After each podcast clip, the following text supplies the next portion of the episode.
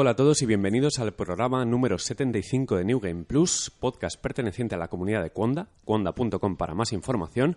Y hoy estamos todos para celebrar un gran lanzamiento, Super Mario Odyssey. Tengo aquí a mi lado a Marquino, Hola. a Framara Buenas. y desde París a José. Hola. Bueno, yo soy Pedro y vamos allá. Eh, empezamos con Mario, es lo más grande de lo top 3 del año, seguramente, ya se anticipaba. Y yo, por ejemplo, me lo he pasado. Yo lo acabé. Duro. Sí, sí, lo acabé anoche.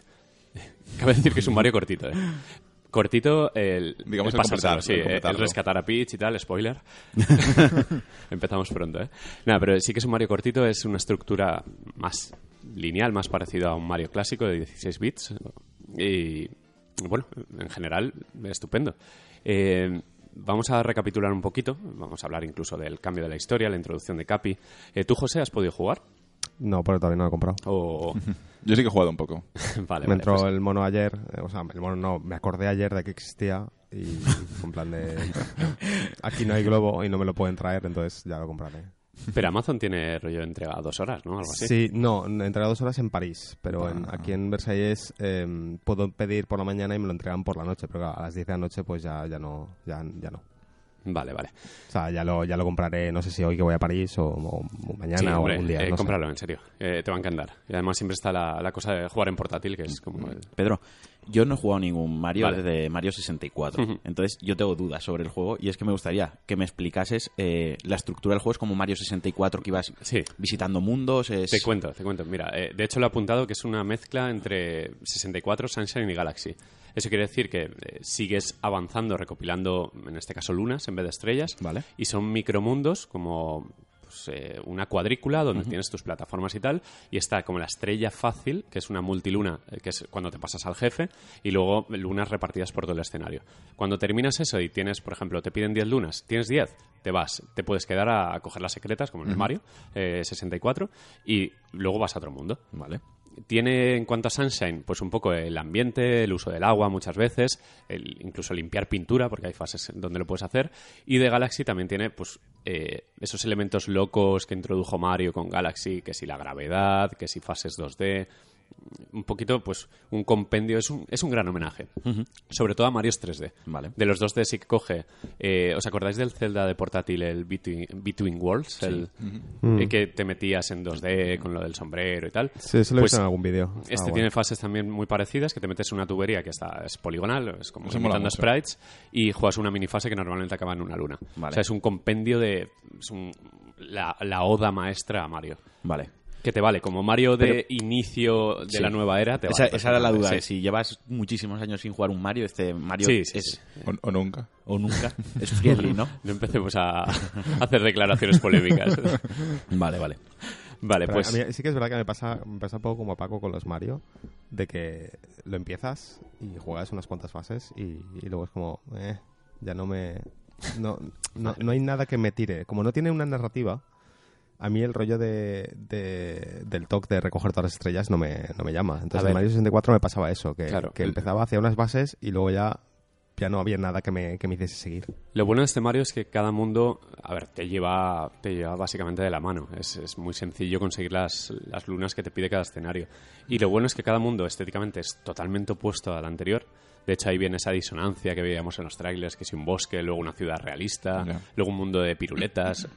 Eh, y es tan sencillo el, el avanzar y el que te introduzcan una, una nueva mecánica y no de tiempo a quemarla, que es agradable. O sea, yo me lo he pasado en ocho horas, más Sí, o porque menos. los mundos son relativamente cortos. Sí, son Eh, pequeñitos. La mayoría de, de áreas, pues eh, las ves desde el cielo enseguida y ves un montón de plataformas que no sabes muy bien el sentido que tienen, pero luego está tan bien diseñado que eh, sigues un orden lógico sin quererlo y lo coges todo y te da la sensación de que incluso es un mundo libre. Y, y, mm, vas ganando habilidades, rollo backtracking. No, Porque hay cosas que no he sabido coger de ninguna de las maneras en alguno de los mundos que he jugado.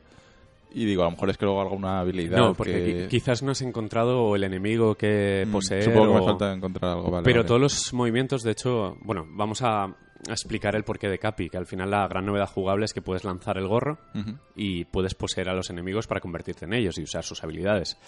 Eh, el juego empieza como siempre, pues eh, Bowser secuestra a la princesa Peach. Pues en este caso el motivo es porque se va a casar con ella. Y eh, Mario va en su captura y tal, y de repente aparece un tercero que es Capi, que es un, un habitante del mundo de las nubes, que es el, el gorrito, que también va, digamos, a detener a Bowser porque han secuestrado a su hermana, me parece que Sí, es. su hermana o su novia o algo así. Sí, una- una que chica básicamente hace las veces de corona de Peach en la boda. Ujú. Y Mario y Capi se alían para detener a Bowser y emprenden un viaje en el que el globo, eh, que es un, globo sombrero, que es donde, donde viajan juntos, la nave La que Odyssey. utiliza el juego, la Odyssey, pues eh, le rompen el, lo que es el globo en sí y tienes que recoger lunas para rellenar otra vez la lona y completar otra vez el globo e ir a por Bowser. O sea, es una historia, pues la de siempre. Tradicional. Pero con la, sí, tradicional, pero con la introducción de, de Capi. Y esta introducción de Capi eh, le da una vuelta de tuerca brutal a lo que son los Marios clásicos. Porque ya no saltas, bueno, es válido saltar encima de los enemigos, pero ahora tienes lo de lanzar la gorra. Sí, no, no tiene sentido saltar, ha perdido un poco el... Eh, en 3D es complicado, porque siempre la cámara es una putada. Y- Sí. Y, mira que en Mario 64 está bien resuelta, en Sunshine y demás. Yo una cosa que he hecho con este Mario, ahora que hablas de la cámara, por defecto viene en modo lento. Yo me lo Sí. pasaba normal y lo he agradecido un montón. Sí, sí, sí. En modo lento es bastante, bastante lenta. Es pesada y Sí. en, en normal es una cosa más habitual. Y, Y mira que está bien resuelto al estilo japonés el, el hacer transparente el escenario cuando giras la cámara y te lo comes, que es- Mm. está muy bien resuelto para evitar que no sepas dónde está Mario, pero aún así la cámara a veces da Mm. algún problema que otro, sobre todo por la lentitud. Sí, Y por porque eso- hay ángulos en los que no puedes girar porque no está renderizado el escenario, lo que sea. Yo lo comento porque lo leí en Twitter a una que lo puso y dije, ah, voy a probar. Y la verdad es que lo noté bastante y para que alguno que escuche el podcast o lo que sea, que, a lo mejor sí, sí. que lo pruebe porque a lo mejor lo agradece también. Que vayan por defecto porque el stick derecho no tiene nada que ver con la velocidad de Mario del stick izquierdo. Mm. Sí. Eh, bueno, eh, había apuntado aquí que me ha parecido un Mario súper honesto porque es muy es bastante lineal dentro de los mundos medio libres que tiene, que sí que puedes, puedes hacer lo que quieras en ese mundo, pero al final tienes un objetivo y saltas a otro mundo y directamente, como mucho, te deja elegir entre dos mundos para habitar. O sea, estás en el segundo y en vez de ir al tercero, pues te deja elegir entre el tercero y el cuarto. Sí, pero no te agobia con, No, no, con no. 50 No, es en plan- lugares a los que ir en Exacto, el mapa y no sabes por dónde vas. No, no es un desarrollo libre. No puedes saltar al mundo de la lava, por poner un ejemplo desde el inicio, sino que tienes que ir por orden. Y como mucho te deja elegir entre dos. Eso Sí. está bien. Y normalmente cuando eliges entre dos, uno de ellos es un mundo muy cortito. Que o es muy pequeño, o tiene tres lunas, o es de transición para enseñarte un enemigo, o simplemente es un jefe. Yo no sé si os pasa a vosotros, a mí últimamente en estos tipos de juego cuando me dan la opción de ir a cinco lugares, se abre un mapa y hay como cinco cosas diferentes para hacer, a mí me Sí, empieza sí, sí. un agobio un poco Como, en plan como cuando abres cualquier juego de Ubisoft y abres el mapa, ¿no? y abres Es el que mapa. te, o sea, te- te un ictus por ahí. eso, que si hay solo dos, dos lugares a los que ir, dos mundos a los que ir, que te lleva de la mano en ese sentido Además, y eh, tal. tiene mucho sentido el humor. Eliges al que elijas y dices, ah, mira, yo habría elegido este también. O sea, eh, el juego te lleva de la mano con, con la felicidad típica de Nintendo. eh, Es muy agradable. Eh, el- es un juego que funciona eh, a 60 frames por segundo, que se agradece muchísimo. Mm. Va como un tiro el juego. Tiene un control preciso, pero, pero de locos, porque eh, tiene un montón de niveles de aceleración Mario. Y es lo que hace grande el control. Tú puedes caminar muy, muy despacito y correr a la velocidad prácticamente que quieras. Y es muy intuitivo. Siempre tienes la sombra para guiarte en los saltos complicados. Tienes miles de movimientos, que si el salto hacia adelante, el triple salto, la voltereta, el salto bomba. A caer en, como se fuese, en cascada, o sea, en trineo. así, en Exacto, plan, sí. Puedes la- hacerte la- bola para la- la- las cuestas para ir un poco más rápido. Tienes al final con dos botones, el del salto y, los gat- y un gatillo, Sí. el, el hacer absolutamente todo. Sí, además con dos botones salta y con dos botones pega. O sea, que es Sí, sí, sí. súper sencillo. Es como los Mario clásicos, que al final era correr y saltar. Mm. Aquí lo han sustituido pues, por lanzar la gorra y saltar. Sobre el control, que ya que estamos con él, eh, no me han motivado demasiado la funcionalidad adicional que añaden los eh, movimientos. Eh, hay movimientos en plan, puedes correr apretando este botón, pero si además agitas el joystick, corres más Sí. o cosas así. Yo le había Es como- apuntado el que introduzcan, eh, o sea, el que obliguen, que metan con calzador el sensor de movimiento. No, No. lo entiendo. O sea, como opción en plan para el que quiera usarlo, vale. Por ejemplo, el, el Splatoon, ¿no? Que tenía lo de apuntar Sí, con, sí. El, con el Es que está como muy pensado para jugar con los Joy-Cons Con los separados. Joy-Con, sí. Al rollo Mario Galaxy. Sí, porque muy- más en plan que, que los agites en plan, pues correr, ¿no? Así, ta, ta, ta, ta, como unas no, maracas. sí. no me gusta nada eso. De hecho, yo lo he jugado con el mando Pro y ha habido ocasiones en las que, por ejemplo, hay un movimiento que es lanzar la gorra en círculos. Sí, es difícil hacerlo con el mando. que tienes que moverlo en círculos en el aire, como si empiezas con la mano a agitarla en el aire. Es, es- es muy extraño. Y además hay muchas secciones de enemigos preparadas para hacer eso, o incluso flores que debes abrir con la gorra eh, que están alrededor de ti, que tienes que hacerlo, sí Pero o es sí. que piensa eso en modo portátil. ¿Qué haces? ¿Agitar la consola? Ah, no lo sé, no lo sé. no lo he probado en modo portátil. Yo tampoco lo he probado de la momento en modo portátil porque quería verlo en la pantalla grande. Mm. Pero sí que lo estoy jugando con los Joy-Cons en el pad, porque yo no tengo Mm. el Pro. Y, y sí que tengo que mover el mando a veces, que es un poco raro. Ya, a mí, a mí me ha pasado y, y me ha parecido un poco raro. En general, eh, me ha parecido un juego bastante impecable. O sea, no, es agradable, tiene un control perfecto. Técnicamente, sí que es cierto que los cuando trata de ser realista en cuanto a texturas de terreno, tipo hierba, Mm. eh, tierra, Eso es lo que me dije yo también en el es primer bastante mundo. discretito. La hierba, por ejemplo, está muy Sí. verde así rato. Sí, y- es como si fuera Play 2, Play 3 primera generación, pero en HD. Mm. Y es, eh, bueno, los personajes y todo están geniales, las cinemáticas, está súper bien dirigido. Pero las texturas de terreno es como que se las podrían haber ahorrado. Podrían lo haber hecho algo todo más artificial. y ya está. Sí, algo, un material un poco más, no sé, un poco más fantasioso Claro. en vez de algo realista. Y ya está. Sí, porque las rocas también están así El agua, por ejemplo, está muy bien. eh, La arena en la playa también está muy bien. Pero cuando tiran de realismo, es un poco. Y eso que está la ciudad de Nueva Donk, que la hemos visto todos en los Sí, trailers, de que es Nueva York. Sí. Nueva York. Sí. Eh, que dentro de todos los escenarios realistas, creo que es el que mejor luce. Además, hay una fase con lluvia que se ve súper bien. Que tiene un tono muy realista para ser Mario, pero joder, nada mal. Y de hecho, esa disonancia loca que veíamos en los trailers de personas reales, que decías, ¿qué coño es esto? ¿Por qué con Mario? Al final le ves cierto sentido en el juego. O sea, conforme te lleva, dices, bueno, ok, no. No me, eh, no me mosquea tanto. Pero al final siempre la gracia de Mario un poco ha estado en los mundos, ¿no? En, en- sí, en- sí, en sí. que todo vale, ¿no? Hay un... Sí, es, es un todo vale. Además, estás en. En principio, estás en el planeta Tierra y, y vas viajando de, de continente en continente. Y, digamos que visitas todos los ambientes posibles y uno de ellos es la ciudad. En Mario Bros todo vale, hasta la película. sí, sí, imagina, un homenaje. Mm, y, por ejemplo, la música que habías comentado. La, música, eh, hay temas que son preciosos. Los has oído ya. Sí, sí, además hay mundo como re- revisiones de, de temas Sí, clásicos. y Cada vez tal. que entras en una tubería de estas pixeladas, eh, tienes el mismo tema de la fase, pero en 8 bits. Ese no lo he fijado. tengo Es que- muy guay, es, es como Nier Automata cuando Mm, se sí, ponía sí, sí, en plan retro. Y, pero hay muchas fases que no tienen música directamente o que es una melodía bastante discretita. Creo que no es la mejor banda sonora de Mario, pero está bastante bien. Los temas buenos son increíbles. O sea, son orquestas preciosas, o sea, es, es una barbaridad. Entonces, Gotti, No, no, no lo veo como GOTY. No. Es, lo veo como top 3, top 5 del año. donde Eh, habrá es otro que para, para mí el, el Player Unknowns es el GOTY. Sí, no, no, yo también lo O tengo. sea, ¿Ves, lo tengo ves más Goti el, Me más eh, Goti el prefiero Zelda o el Mario? Me gusta más Zelda. Me parece mejor juego. Más completo, quizás. O... más difícil, más ambicioso, no sé. A ver, este a Mario, también- al final, no es el Mario, no es un Galaxy, o sea, no me parece tan grande. Sí que es cierto que ahora hablaré un poco del endgame sin spoilear, porque es más de lo que aparentemente ofrece. Pero lo he visto un Mario bastante contenido, impecable, pero bastante mediano de tamaño. No, no me ha parecido esa barbaridad, esa sensación de grandeza que daba Galaxy. Ya, eh, a lo mejor se centra más también en la comple- en completar, ¿no? Un poco también a lo que jugaba Zelda con Sí. los Colog, estos que se llamaban. en Sí, semillas. porque aquí, bueno, cuando terminas el juego, obviamente no se acaba como ningún Mario en 3D, siempre ya. hay retos eh, opcionales. En este caso es conseguir muchas lunas para abrir más secretos, más trajes. Bueno, hablemos, por ejemplo, de los disfraces.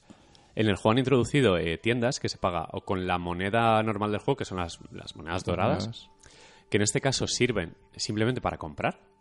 Y hay también unas monedas moradas que suelen estar en sitios un poco más inaccesibles para comprar trajes temáticos y, y adornos para la Odyssey. Sí, que es la moneda local que solo puedes gastar en ese mundo. Exactamente, que si es un mundo pues, de playa, pues a lo mejor es un flotador, o sea, van cambiando de forma. Y los disfraces, en cada fase hay un como un disfraz principal, en la playa es el bañador, en, en un mundo de la cocina es de cocinero, y ahí en esos, eh, en esos mundos, si vas disfrazado del- de lo que toca, tienes una puerta que solo puedes acceder con ese Ah. disfraz, que es una luna más. Mola. Hay como lunas muy estándar. Eh, la de conseguir eh, cazar a un pájaro, eh, hacer cinco lunitas pequeñas para que te den la principal, Mm. el boss La principal. contrarreloj. La contrarreloj. Bueno, la, contrarreloj la de las notas musicales, la de las 2D. O sea, hay como lunas muy estándar y aparte hay otras secretas que están en sitios muy locos y el endgame te abre puertas que cuando las ves hay unos bloques en unas pantallas que dices, vale, no puedo hacer nada, ni transformándome, ni con el gorro, no puedo romperlas de ninguna manera, entonces al pasártelo te lo abre. Ah, vale, esas son las que yo creo que decía. Que Mm. es que está como de ruido o algo así. Eh, sí, son como bloques que no parecen ni siquiera de, de la Tierra, vaya. Vale. Y esos sí que luego tienen un porqué, porque están ahí, porque se abren, etcétera. Y lo que me refería al endgame, que tiene algo que no voy a spoilear aquí porque sería muy cruel, seguramente en internet ya lo han reventado, pero cuando acabas el juego abres un sitio que tira de feels y es muy bonito. Vale. Me lo he inventado, ¿eh? Ojo, no, No. no lo... he- No lo... Es spoiler si aciertas. un Es spoiler si aciertas. Si no es- es si no spoiler si aciertas- aciertas un spoiler. Puedo empezar, puedo empezar a decir cosas, a ver si es cierto. Determinamos que si aciertas no es spoiler. Exacto. El- aquí el Me pones en un compromiso, José, pero voy a decir que sí que es eso, venga. No, Es spoiler si dices No lo- que sí luego dices que no. Y lle- llevamos 10 minutos de podcast. voy a dejaros a, a la incógnita. No, pero es un, es un sitio, un área nueva. Lo dejamos ahí y ya está. Vale. Vale. Y eso, bueno, eh, los jefes, eh, hay una banda de Bowser nueva que se llaman los Brodals, que son unos conejos. Eh, está pues la madre conejo y los hermanitos. Los rabbits. Sí, exacto. Son muy parecidos a los rabbits. ¿En serio? Sí, sí. Yo Todo- pensaba que cuando los dije, coño, los rabbits. Todos los bosses eh, de esta familia son arenas circulares, donde peleas, normalmente son peleas súper fáciles, de, de Sí. tirar un gorro con pinchos, tienes que cogerlo, tienes que hacerle una contra. Mecánicas muy sencillitas, son bosses que a la primera te los pasas a poco que, haya, que tengas experiencia con videojuegos. Tres golpes de siempre. o sea, Exacto, los tres golpes de siempre. Y luego hay jefes originales de cada fase, que si un pulpo, que si un dragón, que si no sé qué. O sea, eh, que tiene como los bosses reglamentarios de cada Mario, que son la familia de Bowser, más los originales de cada mundo, que son temáticos. sí. Eh, lo que os decía, que es un juego bastante corto, lo que es ir a pincho a rescatar a la princesa, o, o- o tener el mínimo número de lunas, que salen solas. Ya, sí, sí, sí. sale. Con- que juegues No, no hace falta que te rompas los cuernos con nada. Si quieres ser un completionista y tal, pues, pues sí, que, sí que lo necesitas, eh, el estrujarte un poco. Mm. Pero sí que es verdad que, que el juego te invita, ¿no? El, el- el propio escenario te invita a que, que investigues y que Sí. saques lunas, por, por Sí, sacarlas. No, al sé, no final- sé si sacar más lunas sirve de algo o no. Mm, eh, a ver, eh, al final sí que hay recompensas, o sea, eh, hay más disfraces, hay más Ah. objetos, hay abres, no sé si nuevas fases, pero sí que yo por ejemplo tengo te puedo decir que tengo como 10 o 15 puertas cerradas porque no llego por número de, lunas. Vale, vale. O sea, sí que, sí que es necesario para, para X. Hmm, para- exactamente. Vale, vale.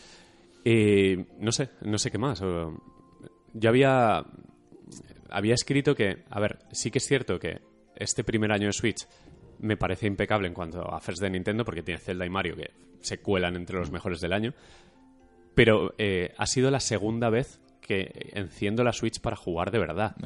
O sea, después de Zelda, vale que el, el Sonic este, el Sonic Mania, sí que jugué, pero mm, sí- me sigue sin llamar el catálogo de Sí. Switch. No, José ayer mismo nos estaba comentando que cuando termine Mario puede venderlas. O sea, piensa en vender la Switch. Sí, la- lo había pensado antes, pero dije, bueno, me espera el Mario por lo menos. Pero es que después de Mario, Hmm. yo no veo ningún juego que me llame lo suficiente. Que estoy viendo, estoy viendo un movimiento en Twitter de, oh, mira, la Switch dicen que no tiene juegos y tiene los dos mejores del año. Estamos en lo de siempre. Pero, y lo comparan con que eh, la, la Xbox One y Play 4 no tuvieron un primer año así. Pero es que Nintendo no está viviendo en 2009 ni en 2013. O sea, está viviendo ahora mismo en 2017. No es el primer año que tiene que imitar de las consolas, sino tiene que imitar el 2017 de esas consolas. Y a mí me parece un catálogo bastante Claro. escaso. Y Yo- mira que me gusta que haya recogido el testigo de, de Vita en cuanto a indies. Que tengamos Stardew Valley o Hollow Knight y Mm. tal. Ok, pero es que la mayoría de juegos Doom a 60 euros, FIFA se la ha pegado. O sea, volvemos a, a una Wii U. Sale Skyrim también ya Sí. el mes que viene. O sea, Sí, o sea, pero prefiero, sale, refritos, sale Skyrim. Es como el juego que ha Ya, salido ya. en. Es lo es que- el, que me el da Doom, el. Doom en cosas es el Skyrim, Claro. es el nuevo Skyrim. ¿sabes? Skyrim on print, ¿sabes? Que me da mucha pena porque Zelda y Mario son maravillosos, pero. mm, No, sé. No justifica la, la consola. Mm, A ver, si te gustan los videojuegos, joder, juega esto. Sí. O sea, no, no tires tampoco de emulador con el Zelda. O sea, cómpratela y, y disfrútalos, pero yo estoy un poco de... Se acaba Mario y... ¿Qué espera? ¿El siguiente grande de Sí. Nintendo que será dentro de dos años? Es que ahora. A ver, ahora el año que viene vendrán las licencias. La, la, vendrá Kirby, creo que no sé si Sí, está anunciado, Kirby, ¿no? Yoshi. Pero, bueno, ya son juegos- segunda liga. Sí, y Es más de lo mismo. Eh, el- parece que- va- tiene que venir el Pokémon este que, que habían anunciado, pero bueno, para allá para fans Sí, de Pokémon. el Metroid. tal. El Metroid 4, que se ha visto un nuevo logo. Sí. Eh, No sé. O sea, sí, que va a tener muy buenos títulos y los first de Nintendo suelen ser mejores que los first de cualquier compañía. O sea, Mario y Zelda para mí rivalizan prácticamente con nadie, con juegos muy míticos. Ni siquiera Naughty Dog, ni siquiera un The Last of Us o un GTA. O sea, para mí están un escalón por encima en cuanto a videojuegos porque me parecen de un diseño colosal. O sea, me parecen impecables. Sí que es cierto que es- quizás son menos ambiciosos en- respecto a un GTA en cuanto a presupuesto, la cantidad de cosas que, de contenido que hay, pero lo que pretenden lo bordan por encima de cualquiera, son referencia. O sea, a mí Nintendo me parece bestial haciendo juegos. Sí, sí, no, y Pero- tener dos, dos juegazos este año ahí. Pero claro, una consola mantenerla con juegos tan grandes que necesitan tanto tiempo de desarrollo y luego tener, tirarte años sabáticos, entre comillas, sacando juegos menores, ah, no creo que la venda, pero joder. 2018 va a ser importante en ese Sí. sentido. Va a ser. Pero porque ya, ya ha sacado lo sí. gordo que es Maricelda. Ahora, ¿qué es lo que va a venir? Es la, Sigo la sin duda. entender la defensa ultranza de el- este año de Switch se come a todos. Es como, bueno, a ver, el tiempo que le dedico a. Play y a Xbox One respecto a Switch, pues eh, no tiene nada que ver con... A ver, sí que le metí 60 horas de Zelda y a este Mario seguramente le meta 20. Pero 70 horas se lo he metido a muchos juegos de Play 4. o sea, no sé. Sí, 80 horas en total le has metido a Sí, Switch 80 con- horas, sí. en sus dos juegos Sí. grandes. Sí, sí, sí. Bueno, luego el Isaac, ese que también llevamos. Sí, sí, a ver. Pero, Pero, bueno, Isaac ya no, no es Nintendo, no es está claro. Hmm.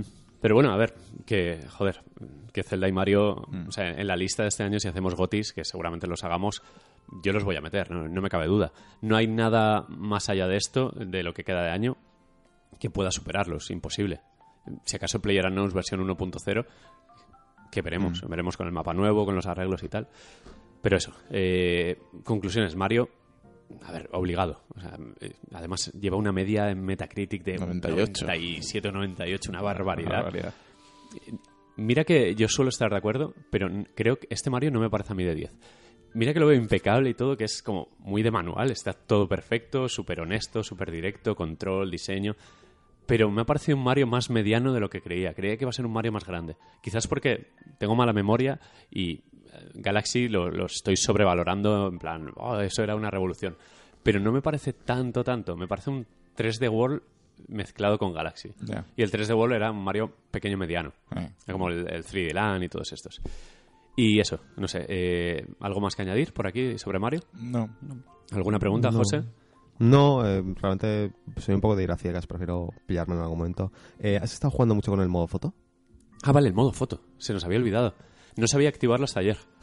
Porque es con la cruceta Pues, hacia abajo. eh, leí- he, leído, bueno, he estado viendo tweets sobre esto, ¿vale? Sobre todo. Hmm. Eh, además de que lo veo bastante potente, puedes incluso sacar un mapa de profundidad del, Sí, del sí, juego. sí. Y tiene el filtro Game Boy original. Sí, exacto. un montón de cosas. Ah, ah, hubo un tweet que me hizo mucha gracia de, de en plan de cómo de cómo de confiado tienes que estar con el estilo artístico y el, y el nivel técnico de tu juego para poder para meter un modo foto ¿sabes? Que sea tan potente que te permita paralizar completamente la acción y, y verlo, ¿no? Y, y- y yo creo que en cierto modo tienen razón. El juego no es técnicamente una maravilla increíble, pero está muy bien, es muy bonito. el Sí, sí, no, es, es muy funcional todo. eh, a ver, 60 frames rocosísimos y, y es bonito, es Sí, lo que dices.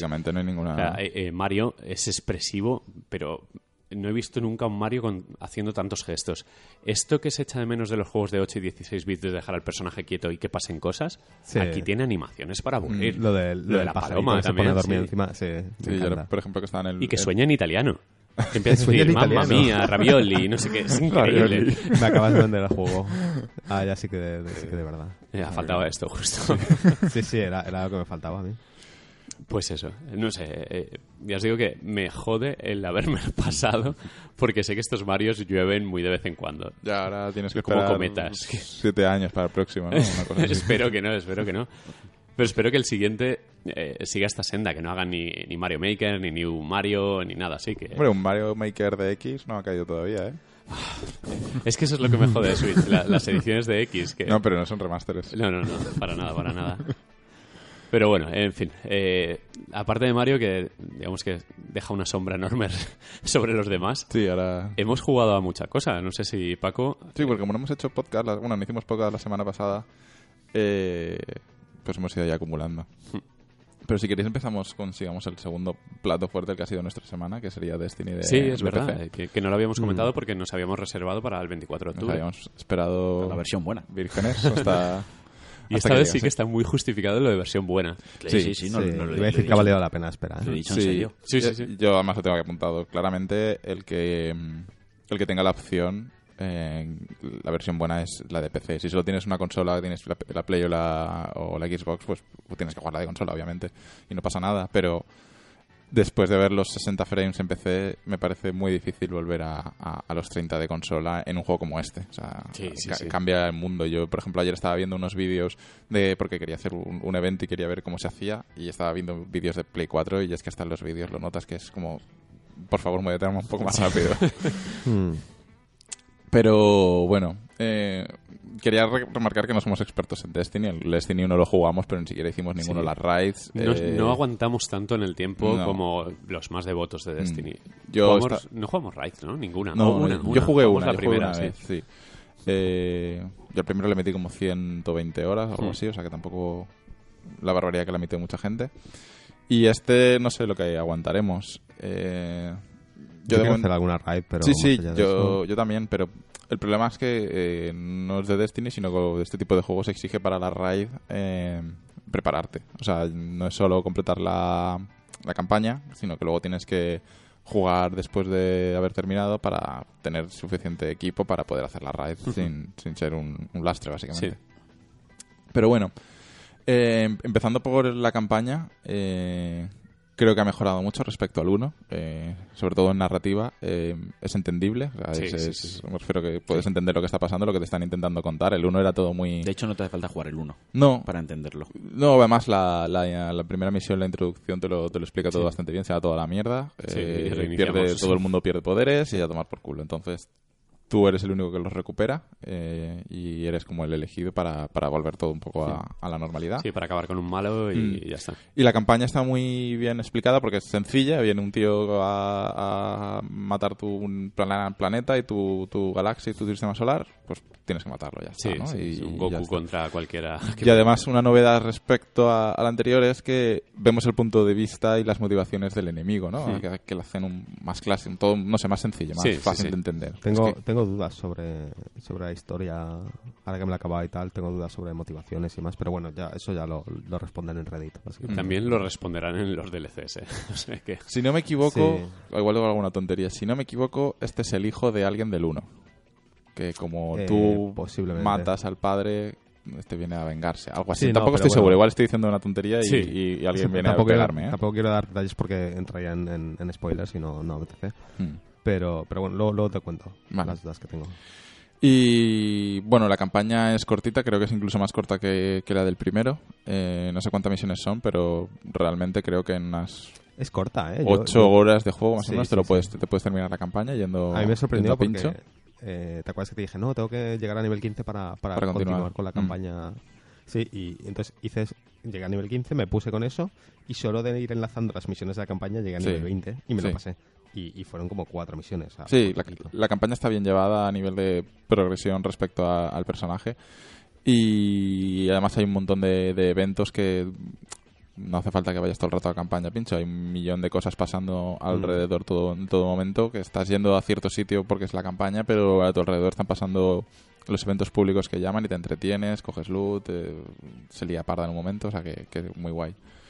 Y una de las cosas que me ha gustado mucho es el, el autolevel que tienen los, los enemigos. Porque, bueno, yo subí a nivel 20 rápido, luego ahora has subido tú, ayer estábamos jugando con Marquino que era un poco más nivel bajo, pero lo han hecho de una manera que podemos jugar juntos sin que ninguno se sienta un lastre o sin que el otro sea un dios que mata a todos. O sea, está, está bastante guay. Los enemigos reciben el daño en proporción y demás. O sea que muy bien para, para jugar con amigos que, que están empezando. Eh, a ver qué más tengo por aquí. Eh, pues eso, hay actividades secundarias, hay una especie de segunda campaña cuando terminas el juego, que son las misiones azules. No sé si las habrás visto. Eh, las he visto marcadas en el mapa, todavía no, Mm. no, no he empezado con ellas. Eh, también están las patrullas de siempre. Luego están las misiones eh, que tienes que hacer tú solo de la de las De la subclases. Sí. Eh, hay tres clases, las, las de siempre, la del Hmm. cazador, titán y Y hechicero. sí. Y luego cada uno tiene tres subclases. Que sí que es verdad que algunas son nuevas respecto a, a Destiny 1 y, y creo que en Destiny solo había dos y en ahora, ya ahora hay tres, o igual de las expansiones ya me hicieron hasta tres, no me acuerdo. Pero yo, por ejemplo, sí que me habría gustado, ya que es una expansión, o sea, ya que es un, un- el 2. Sí, haber, haber introducido una nueva. Pero sí que es verdad que el juego en general se siente muy Destiny 1.5. Hmm. Eh, no introduce... Pero arreglado. cam- sí, han corregido muchas cosas de, lo- de todo lo que, que estaba mal. Eh, pero sí que es verdad que tampoco introduce nada que, que justifique, bueno, la campaña, ¿no? El- Sí, que sea el 2, pero tampoco le da, es... le da mayor sentido a todo lo que tenían creado, que tiene Mm. unos diseños espectaculares, un universo nuevo. Y en este por fin está contextualizado, Sí. está hilado, no sé, tiene sentido el desarrollo, las cinemáticas saltan cuando toca, explican un poco mejor. Es que en el primero ibas de planeta en planeta y de repente a rato una cinemática que no explicaba nada. Ya ayer hablábamos que yo en el primero yo no sabía realmente en el mundo en el que yo no sabía si todos los Hmm. habitantes del planeta eran guardianes, Sí, si solo eran unos pocos y en este sí que te relacionas con humanos, vamos a Sí, llamarlos sí, así, sí. humanos normales que que Estando son- en la Tierra, estando en la tierra sí. que son desde soldados, desde refugiados, comerciantes y luego estás tú que eres especial. sí, sí. sí. Y sí que Además que, que también llegas a la ciudad, ves la ciudad, ves sabes... la ciudad, o sea, ves como que una es una iglesia, ciudad como una iglesia, casas, una que es- especie de ayuntamiento, Claro, ¿sabes? es como Es al ciudad. final es nuestro mundo Hmm. que gracias a la llegada del paisano este, El viajero. pues pega un el viajero pega un boom tecnológico de, de miedo Hmm. Sí. y evoluciona todo a lo loco, pero sigue sigue estando en, en, ¿no? en, Sí, sí, en sí. nuestra cultura y nuestra Sí, forma a, de a vivir. nivel de escenarios, se- Claro, principalmente la Tierra, porque bueno, luego Claro. los demás planetas pues son planetas y Claro, cambia todo. ¿quién ha estado en Venus? Pues solo los de Bungie, para hacerlo bien. Nosotros Claro que no. sí, hombre. El presupuesto que tienen Claro, pueden yo- ir donde quieran. con todo lo que vendieron del 1, pues Exacto. mira, ahí podían irse. Total, que a lo que me refiero es eso, que, que me gusta que, el- que también el escenario ahora sí que te da un poco de lore, un poco de contexto, no... Es no que la, la Tierra en el 1 eran fábricas Eran oxidadas fábricas, de sí, Rusia. claro, sí. es- Sí, eran Eh, hangares militares. era que vives en o sea, el- eh, un planeta industrial. Sí. No, está bien, me gusta Sí, eso. sí. No, y además luego pues ves la, la resistencia, que es los humanos que no tienen poderes se han congregado ahí en lo que es la, la villa. esta que Sí, tiene. luego tienen conflictos en plan de no queremos que salgáis, ¿eh? no, eso- no nos dejabais salir en la ciudadela, pero ahora sí que se- quiero decir que sí que se ve un poquito a nivel social cómo está estructurado el, o cómo ha quedado el, la movida. ¿No? Sí. La movida. La La movida. Eh, ¿Qué más cositas? Eh, la música es muy buena, la música Sí, la- dentro la del música juego está es increíble, Sí, está todo el rato presente Tenía dudas sobre la música porque ya no está Marty O'Donnell, el señor este. pero sí, el señor, el dios. Y mm, eh, he de decir que, que aunque escuché la banda sonora antes y fue un poco en plan de bueno, sí, no está mal, eso es lo típico. Luego cuando la escuchas en contexto del juego, Mm. funciona muy bien. Eh, desde la cancioncilla de los violines, cuando está todo en la mierda, y mm, a, a momentos épicos, ¿sabes? De rollo tirando al final del juego, hay momentos de, de música. De hecho, me recuerda mucho a Halo. em, Mm. que también en momentos épicos te ponían una versión del tema principal en plan súper épico y te creías el puto amo. Eh, o sea que, que muy guay. De hecho, en general, sobre el- no, pero en general se nota en el juego un montón de influencia de Halo. Eh, pese a que la mayoría de gente que hizo Halo en Bungie ya no está en la empresa, mm, siguen teniendo el aura. Entonces, tanto a estructura de niveles como a la, la- a los edificios que son todo pues estructuras gigantescas, la música, los vehículos, eh, incluso algunos enemigos es muy es muy halo todo. Mm. Yo tengo que decir que a mí lo que yo a lo mejor de los cuatro soy el más hater con Destiny o quizás el que menos conecta Sí. con el juego, ¿no? A mí me da un poco, lo estoy, lo estoy jugando un poco por inercia porque lo jugamos Hmm. todos, pero lo que me está haciendo jugarlo, a mí lo que más me gusta es el gameplay. Sí, a mí sigue es, siendo es una delicia. O sea, sigue siendo perfecto. perdona, José, ¿dices algo? No, no, que, Ah. que, sé que, que es perfecto, que es que Sí, el, sí. El, el feeling de pegar un tiro en la cabeza y que le explote la cabeza, acompañado del sonido, el sonido está como perfectamente hecho para que sea satisfactorio. Es todo, como, re- o sea, cuando le das a recargar, el timing entre que le das al botón de recarga, Mm. lo que tarda en recargar y vuelves a disparar, cómo karma- cambia de arma y todo eso con el ratón, el teclado a 60 frames. O sea, es que yo no sé si hay un juego a nivel gameplay. Mm. La prueba, la prueba es que yo no soy de jugar con ratón y teclado, salvo ahora que estoy aprendiendo. Y Destiny juego muy bien es que es, con el es ratón una y teclado. delicia. O sea, También es verdad que el juego, ojo, el juego está haciendo... Está muy haciendo asistido todo, sí, sí. Está sí. muy Sí, asistido, está- pero los- no me hay- parece los mal. headshots están asistidos. Sí, en el crisol he llegado a matar a 17 o algo así. Y, Sí, y sí, bien, ¿sabes? Con ratón, que yo soy Sí, un Pero, inútil. pero no deja de ser muy, muy, muy, muy bien cómo se mueve Sí, el sí. punto de mira, ¿no? Especialmente No es con el revólver, ¿no? Por ejemplo, que es Sí. muy tiro a tiro, muy Sí. pausado. Y... Pero el balanceo del personaje al correr, esas cositas Es- es- que... sí. claro, es- esos detalles, cuando Mm. saltas, cambias de arma y enseguida dispara, no sé. Es muy agradable. A mí lo que me está haciendo que siga y que quiera jugar es lo agradable que. Es como.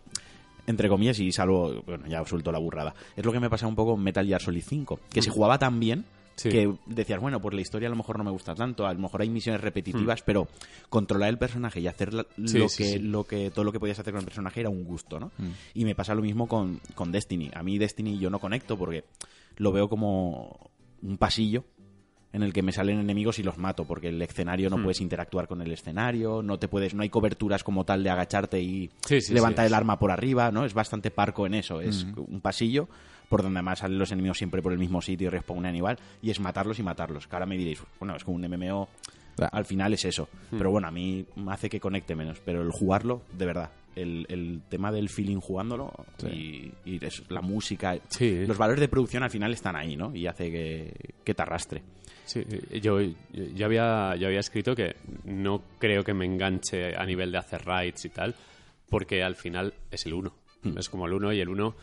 Si no te enganchó. eh, Al, al 1 se le vieron las costuras enseguida cuando acabamos la campaña y dijimos, ok, es- huele a DLC. Y efectivamente olía eso, y eran DLCs caros y bastante cortitos. De hecho, nosotros aún no hemos llegado a ese punto porque, bueno, acabamos de, digamos, subir y estamos... eh, yo, yo por lo menos estoy, bueno, estoy cogiendo equipo para, digamos, para la raid, ¿no? Que no sé cuánta luz pedirá o poder que se llame este en el 2, pero para poder hacerlo. Entonces todavía no he llegado a ese techo del endgame de, de, vale, ya he acabado y ahora qué. Eh, pero sí que es verdad que la gente que ha estado jugando en consola sí que ha tenido esa queja, ¿no? Y sí que se, se han escrito muchísimos posts, eh, posts en todos los medios en plan de que el endgame de, de Destiny 2 es bastante pobre, que incluso es peor que, que el anterior. Entonces, sí que creo que se ha dicho algo de Bungie que quiere, quiere solucionarlo, quiere arreglarlo, pero bueno, de momento A mí, yo no he llegado a ese techo, supongo que llegaré pronto. Eh, En su día dijimos que de División tenía mucho mejor en game que Destiny, sí, que era sí, mejor juego. y- y de hecho creo que sí. Y Eh, Destiny 2. Yo lo, a ver, yo lo veo para acabármelo y, a ver, jugar un poco con vosotros, alguna misión de estas, ya que hay autolevel para que me den buen equipo, pero poco más quiero jugar el contenido nuevo, pero no me apetece repetir constantemente para ver si me Ya. salta algo guay. Pero claro, este juego es de repetir. Sí. Eh, a mí me mata es que... como un diablo. o sea, me mata y otra vez volvemos a lo mismo que es un MMO. A lo mejor soy yo que no entiendo bien el, el concepto o el género, pero joder, que el, el- el máximo disfrute del juego, donde realmente está el peso del juego, o sea, después de meterle 10 horas a la campaña, después de meterle otras 10 horas equipándome, luego necesito 5 amiguetes y, y todo para exprimir al máximo el juego, es como... no, no, no dispongo de ese tiempo, de, ese- de ¿no? A Para, ver- para disfrutarlo a tope. Y me gustaría disfrutarlo a tope. Sí. De- de- Destiny está muy orientado a la gente que, que en parte va a ser eh, su único o su principal juego. Eh, esa gente que va a entrar, digamos, todas las semanas, va a hacer la raid, va a hacer las eh, cuatro o cinco cosas que, que requiera porque son las misiones semanales, que por ejemplo como tiene el WoW o lo que sea.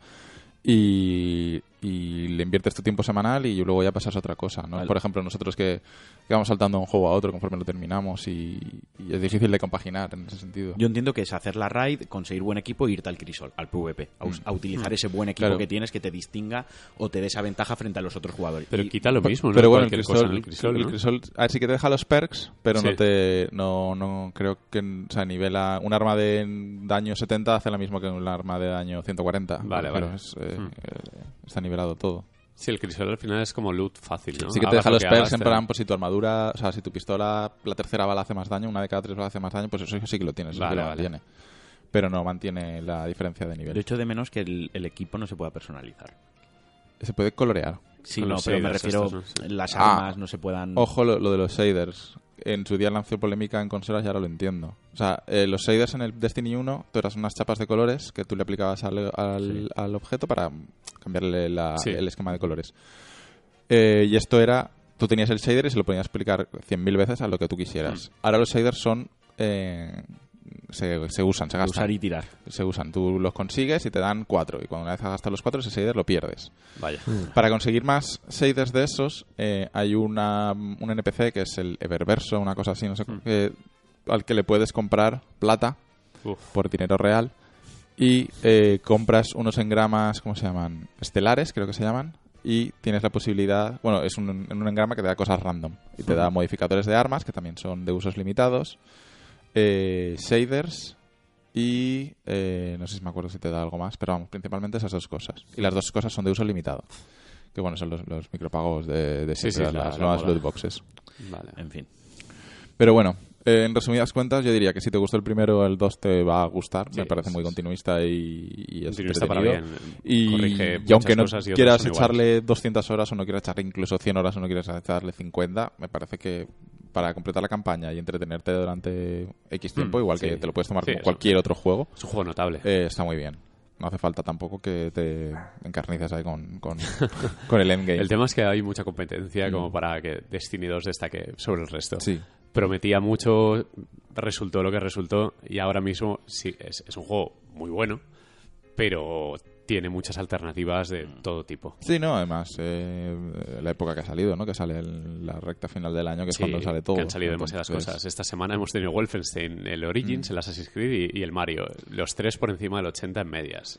Eh, es Decían- complicado para Destiny. Decían que de momento es el juego más vendido del año. No, no sé cuántas cifras son esas, pero eso decían. Hay, hay una hay una fanbase de, de Destiny potentísima. Sí, hay sí, no, muchísima desde gente luego, enganchada. Yo lo entiendo. El, el juego No. vicia, pero te tiene que entrar muy bien. A mí, por ejemplo, yo soy del perfil de Destiny. Yo, por ejemplo, eh, mm, me gustaba y no me gustaba Destiny uno a la vez, pero cada expansión me la, me la compraba porque me gustaba Mm. pues esas dos semanas estar ahí haciendo sus Sí, sí, cosas, sí. ¿no? Porque es shooter, que es divertido, por lo menos a mí me gustan los shooters, tiene esa parte de Diablo que, que te engancha, ¿no? Un poco loot y tal, pero, es para el, el público que es, y ya está. Exacto.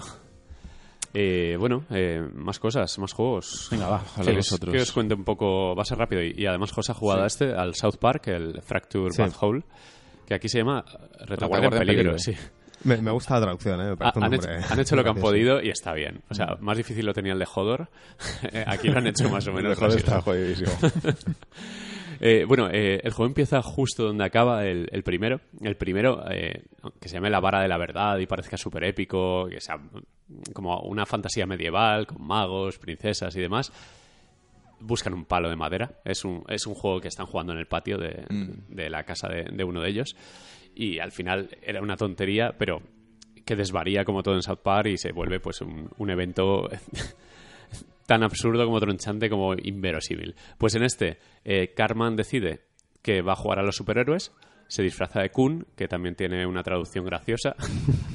¿Cómo se, ¿Cómo se traduce en español? Ah, es que aquí lo llaman Kun directamente, ¿no? Ah, vale. en español Kun, creo sí, que lo llaman también. Que viene a Ah, ser vale, como pues mapache y bueno. Eh, Sí, a ver, es que en, es- en- en inglés tiene... em, tiene, tiene un, un doble sentido Sí. racista. Sí. Como, bueno, eh, South Park, haciendo South Park. Y decide que se acabó la fantasía medieval y la vara de la verdad y ahora eh, ha visto un cartel de se busca un gato perdido en la ciudad, dan una recompensa, le serviría para comprar videojuegos y demás, y deciden pues eh, involucrar a los amigos y forman una pandilla de superhéroes.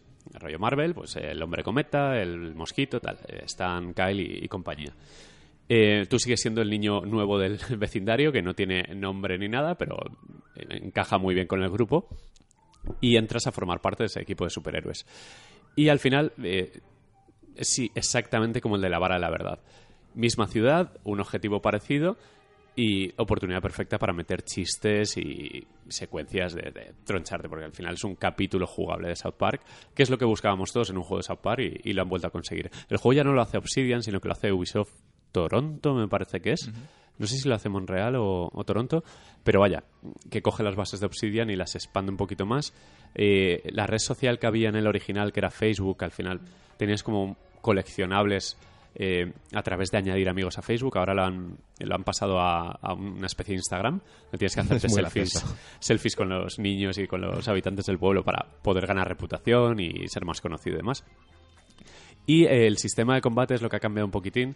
Sigue siendo por turnos, sigue siendo bastante sencillo y accesible, pero ahora lo han dividido en una cuadrícula donde tú tienes eh, movimientos limitados, o sea, puedes avanzar en la cuadrícula, pues, eh, dependiendo del personaje, dos, tres, cuatro cuadros, y entonces posicionarte y realizar un ataque, una defensa, una cura.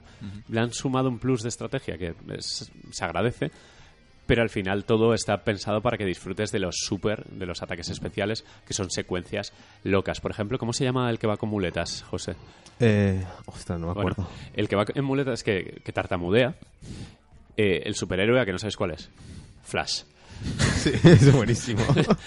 Pues bueno, es un poco gira en torno a, a eso. A, a- al principio tienes una especie de selector de dificultad que eh, eliges el color de piel del niño y cuanto más negro te dice más difícil, pero Eh, al realmente final, Carman lo eso- aclara. Sí. ¿Eso afecta? No, no afecta en nada. Vale. Dice, esto no te va a afectar en la dificultad del juego, pero sí en todas las tareas de la vida cotidiana. O sea, que tiene, tiene esas coñas, muy, a- algunas metidas con cazador, algunas desagradables, otras realmente ingeniosas y, y tronchantes.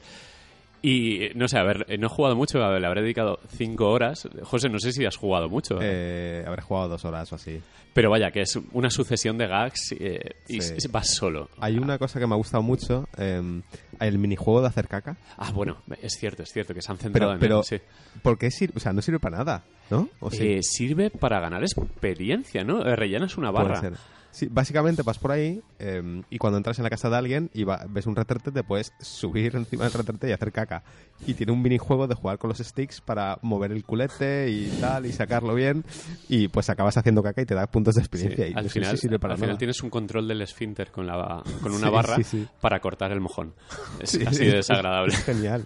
Y te da- es, es como también como un juego de ritmo, también, incluso, ¿sabes? Te va, te va como puntuando, no sé, me, me- me ha hecho mucha gracia. Sí, eh, eh, retuerce un poco las mecánicas del primero y las... A ver, son iguales, pero con otro, con otro envoltorio distinto. Sí, Lo que decías del sistema de combate, eh, yo que no soy de, de combate por turnos, es decir, que por lo menos se hace entretenido porque al fin y al cabo es South Park, es gracioso. Y y hay, hay chascarrillos constantes. De Y hecho, del- de uno de los enemigos, sí, uno de los enemigos más temibles nada más empezar son los alumnos de sexto. Sí. Con ellos no te enfrentes, que son como imposibles de vencer, son may- mayores. Los mayores. Pero ¿sabes lo que me encantó? Lo del dragón, el dragón hecho de cartulina. Hostia, qué bueno. eh, que son cuatro cajas subidas encima de una bici o lo que sea y, y- y nada, y sale y es como un boss, ¿sabes? Sí, son dos chavales eh, con cajas de cartulina pintadas como un dragón y te enfrentas contra el dragón. A- Eh, Además, pero hay un puntazo la- ahí y es que música. estás peleando, sí, estás peleando y estás como en mitad de la carretera y de repente aparece un coche que empieza a pitar y los niños como que paran el combate, se apartan a la acera, pasa el coche y vuelven. Sí, Es y como, el del coche en plan, ¿qué coño hacéis ahí en medio de la calle? Es buenísimo. Yo me, me está riendo muchísimo con el juego. Sí, es un juego muy divertido. No es nada profundo, eh, porque no busca ser profundo, sino busca la coña constante. Y eh, lo que le achaco un poco, en plan, como punto negativo, es que es la misma ciudad, los mismos personajes, que no avanza Claro. más allá de eso.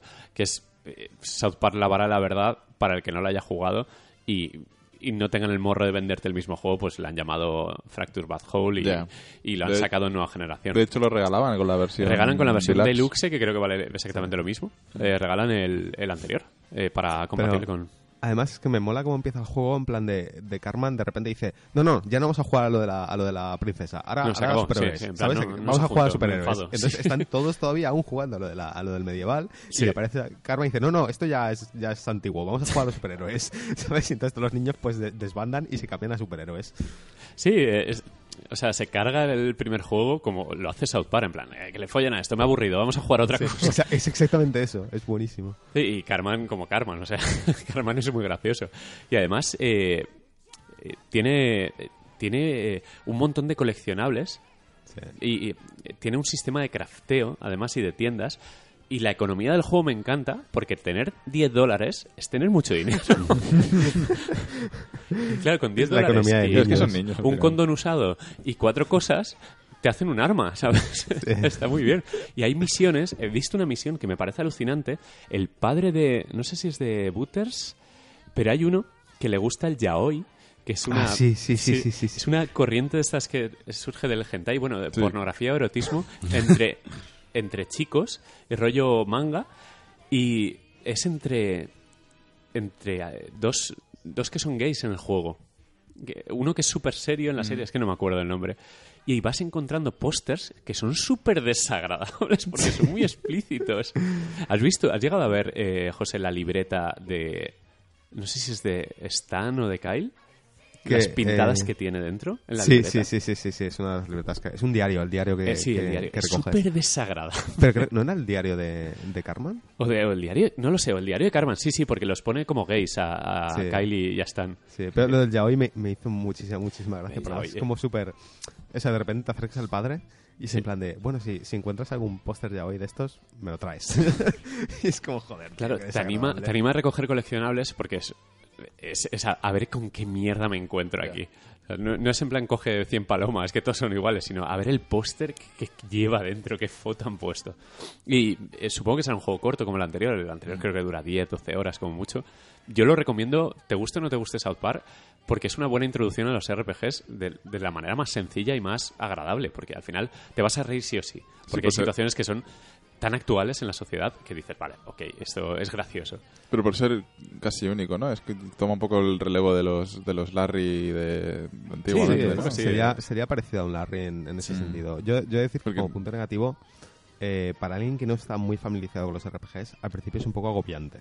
Porque la primera media hora es como casi todo tutorial Sí. y 20.000 millones de cosas en pantalla, 20.000 mensajitos, o sea, es, es como al principio es agobiante. Sí, Hasta no, el, el juego te deja y, y te suelta y tú ya vas un poco a tu bola. Al principio es un poco en plan de, pues esto, pues ahora haces esto, pues nada, no sé qué, pues el Instagram, pues el- Hmm. los coleccionables, pues el sistema de combate. Y es un poco en plan de, uh, uh, no, no me estoy enterando de casi nada. Pero en realidad no hace falta que, que uses todo. Ah, bueno, pero dura, dura todo. media hora el tutorial, o sea, aprendes a hacer todo en media hora. Y como todo está llevado con un chiste ahí de por medio, pues bueno, se Sí, hace se hace, agradable. se hace llevadero. Lo, lo que pasa es que ya te digo, visualmente agobia un poquito al principio. Sí, es normal. Quizás es, es lo que más han criticado, que ha habido como un, un poco de decepción a nivel artístico y de diseño, porque coge como recoge el trabajo de Obsidian y lo mejora un poquito, lo apaña. No, no lo mejora, sino que coge otra dirección muy parecida, pero no hay realmente... Se nota que, que no es el mismo equipo, que no es alguien que ha creado esta idea desde cero. Que es un poco Mm. aprovechan la vara de la verdad y lo, lo apañan un poquito para que no parezca el mismo juego y ya está. Pero en el fondo mm, es como todo reutilizado. Ya. Que al final es un guion sobre la base que tenían, un guion nuevo, que bueno, un guion nuevo, ya habéis visto, es un juego de niños, pero igual, o sea, en South Park cabe todo. Y ya está, han metido ideas. ¿Está escrito también por los creadores? Esto no lo leí. Seguramente, No sé si- seguramente. Suelen no, estar que muy sí. involucrados en este tipo de cosas. Eh, Pero- lo que sí te digo es que visualmente es como en un capítulo, o sea, Sí, la animación sí, y todo sí. es exactamente igual. Es que Ah. no hay. O sea, podrían coger, quitar la interfaz y Sí, sacar sí, escenas De, de esto y, y y montar un capítulo, porque es exactamente igual. Sí, sí, no hay diferencias. O sea, no hay ni. No es ni una CG ni nada. Constantemente es motor del juego y es la serie. Todo, todo. Es, es El bastante. doblaje alucinante. original, ¿no? ¿Qué? Doblaje original de la Ah, el doblaje, claro. Sí, sí. Eh, El doblaje es el gran cambio que ha tenido respecto al primero. Que el primero, cuando era de THQ, no sé, ¿era de THQ todavía? No el sé, primero. no me acuerdo. No sé, lo sacaba Obsidian, pero creo que pertenecía a otro publisher hasta que lo, lo compró Ubisoft. Pues en los trailers estaba doblado y luego vino la gran decepción que no, por lo que sea, por temas de dinero, imagino, no lo doblaron. Y ahora que viene 100% de Ubisoft y viene desde el principio hasta el final, hecho por ellos, sí que está doblado al castellano con las voces de la serie. Eso tiene mucho mérito y se agradece mogollón, porque la serie en España está muy bien doblada. Sí. Y todos conocemos la voz de Carmen Sí, está exactamente igual. Sí que la interpretación no es exactamente como en la serie, se notan muchas cosas forzadas, pero porque, claro, tampoco el, el doblaje de videojuegos supongo que dista un poco del doblaje de series y tal, Mm. a nivel presupuesto, cómo se prepara, a lo mejor ni siquiera han visto el juego antes de poder doblarlo, sino que le han dicho, entona esto de esta manera. No, y que hay frases en un videojuego, a lo mejor estás viendo la animación, pero. Sí. O sea, la, la secuencia, pero en videojuego a lo mejor son frases que tiene que decir en un momento dado por un- algún tipo de acción-reacción. O sea, Sí, no que a lo mejor simplemente les no han dado el ver. texto y no, no han visto una escena, no han doblado, no han visto la, la expresión de los personajes ni nada. Que Pero me al lo menos, al vuelve. menos son los mismos actores de doblaje. que Sí, en- eso en está España, bien. ¿no? Sí que es, eh, se repiten muchas voces y otras cambian y hay niños que tienen voces de adulto y mosquea, pero también es que es un... A lo mejor tienen horas, tienen como 20 horas de doblaje comparado con un capítulo que son 20 minutos. Es, es, es mucho más contenido, Sí. claro. Y eso, eh, muy recomendable para fans de South Park, obligatorio, y para fans de o alguien que se quiera iniciar en los RPG, pues yo creo que es una puerta de entrada ideal. Sí, a ver, se, per- se perderá algunas coñas porque hay Sí. muchos chistes que son Sí. muy de South Park. Pero, pero sí que es verdad que, que igualmente es un juego gracioso. Y eso sí, eh, hay que entender que el humor es el, el que es. Eh, te tienen que hacer gracia los pitos, los pedos, los culos y, y tal, porque al fin y al cabo. eh, el otro día me, me contaba alguien, no me acuerdo quién me lo contó, sobre el primero, que yo no, no, no lo jugué muchísimo, pero que hay un momento que llegas a Canadá Sí, y, sí, sí, es y que el buenísimo. juego, pero que se- el juego como que se vuelve súper cutre. Se vuelve que un todo en- RPG de NES con un mapa mundi ridículo. Sí. porque todo en Canadá es cutre. Sí, exacto, todos son recortables. Pues son ese tipo de, son ese tipo de coñas, ¿sabes? Es que además bueno, el pues, hermano de Kyle eh, Sí, son los que se Sí, aprenden, canadiense. ¿no? Son los sí, que es, canadiense es- es- y, es- y lo confunde muchas veces con una papelera. en la serie lo hacen, que alguna vez tiran papel y se lo tiran a Ike. O sea, es, es que es muy gracioso. Pero es eso, si no te hace gracia ese tipo de, de- de humor, pues igual no te, igual no te mola. Pero Sí, bueno, pero- a, mí, a mí sí que me gusta. me Yo, yo voy apretando todo el rato el X para interactuar con las cosas porque todo Sí, tiene es que es un eso. chascarrillo, todo es gracioso. Eh, pues eso, eh, pasamos al siguiente juego. ¿Cuál, ¿Cuál elegís? ¿Vamos con el Sombras? Sí, que hable Marquín un rato. Ah, Marquín. Sombras de Mordor. Pues bueno, pues yo he jugado a Sombras de Mordor. O Sombras de Guerra, joder. Sombras de guerra. Sí, Sombras que- de Mordor 2.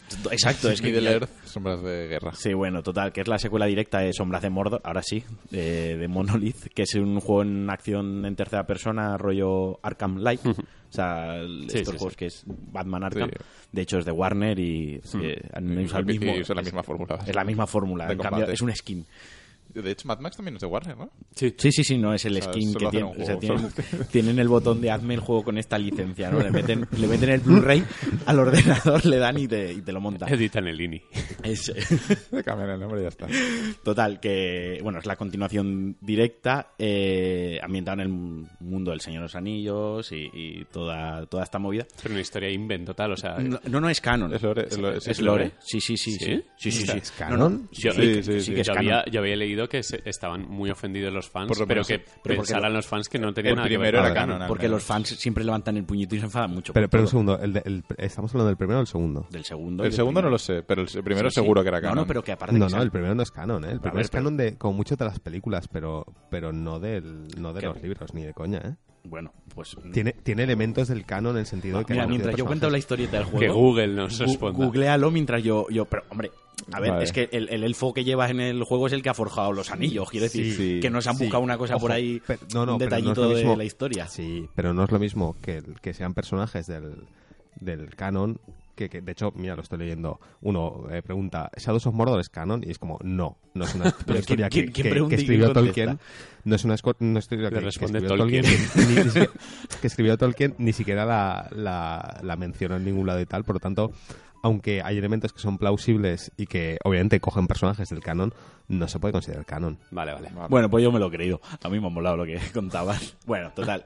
Independiente de que sea canon o no, coge elementos, coge localizaciones, coge personajes y, y ubicado en el tiempo. O sea, te lo, Hmm. te lo meten ahí con calzador para que te flipes. Si te mola el Señor de los Anillos, lo juegas.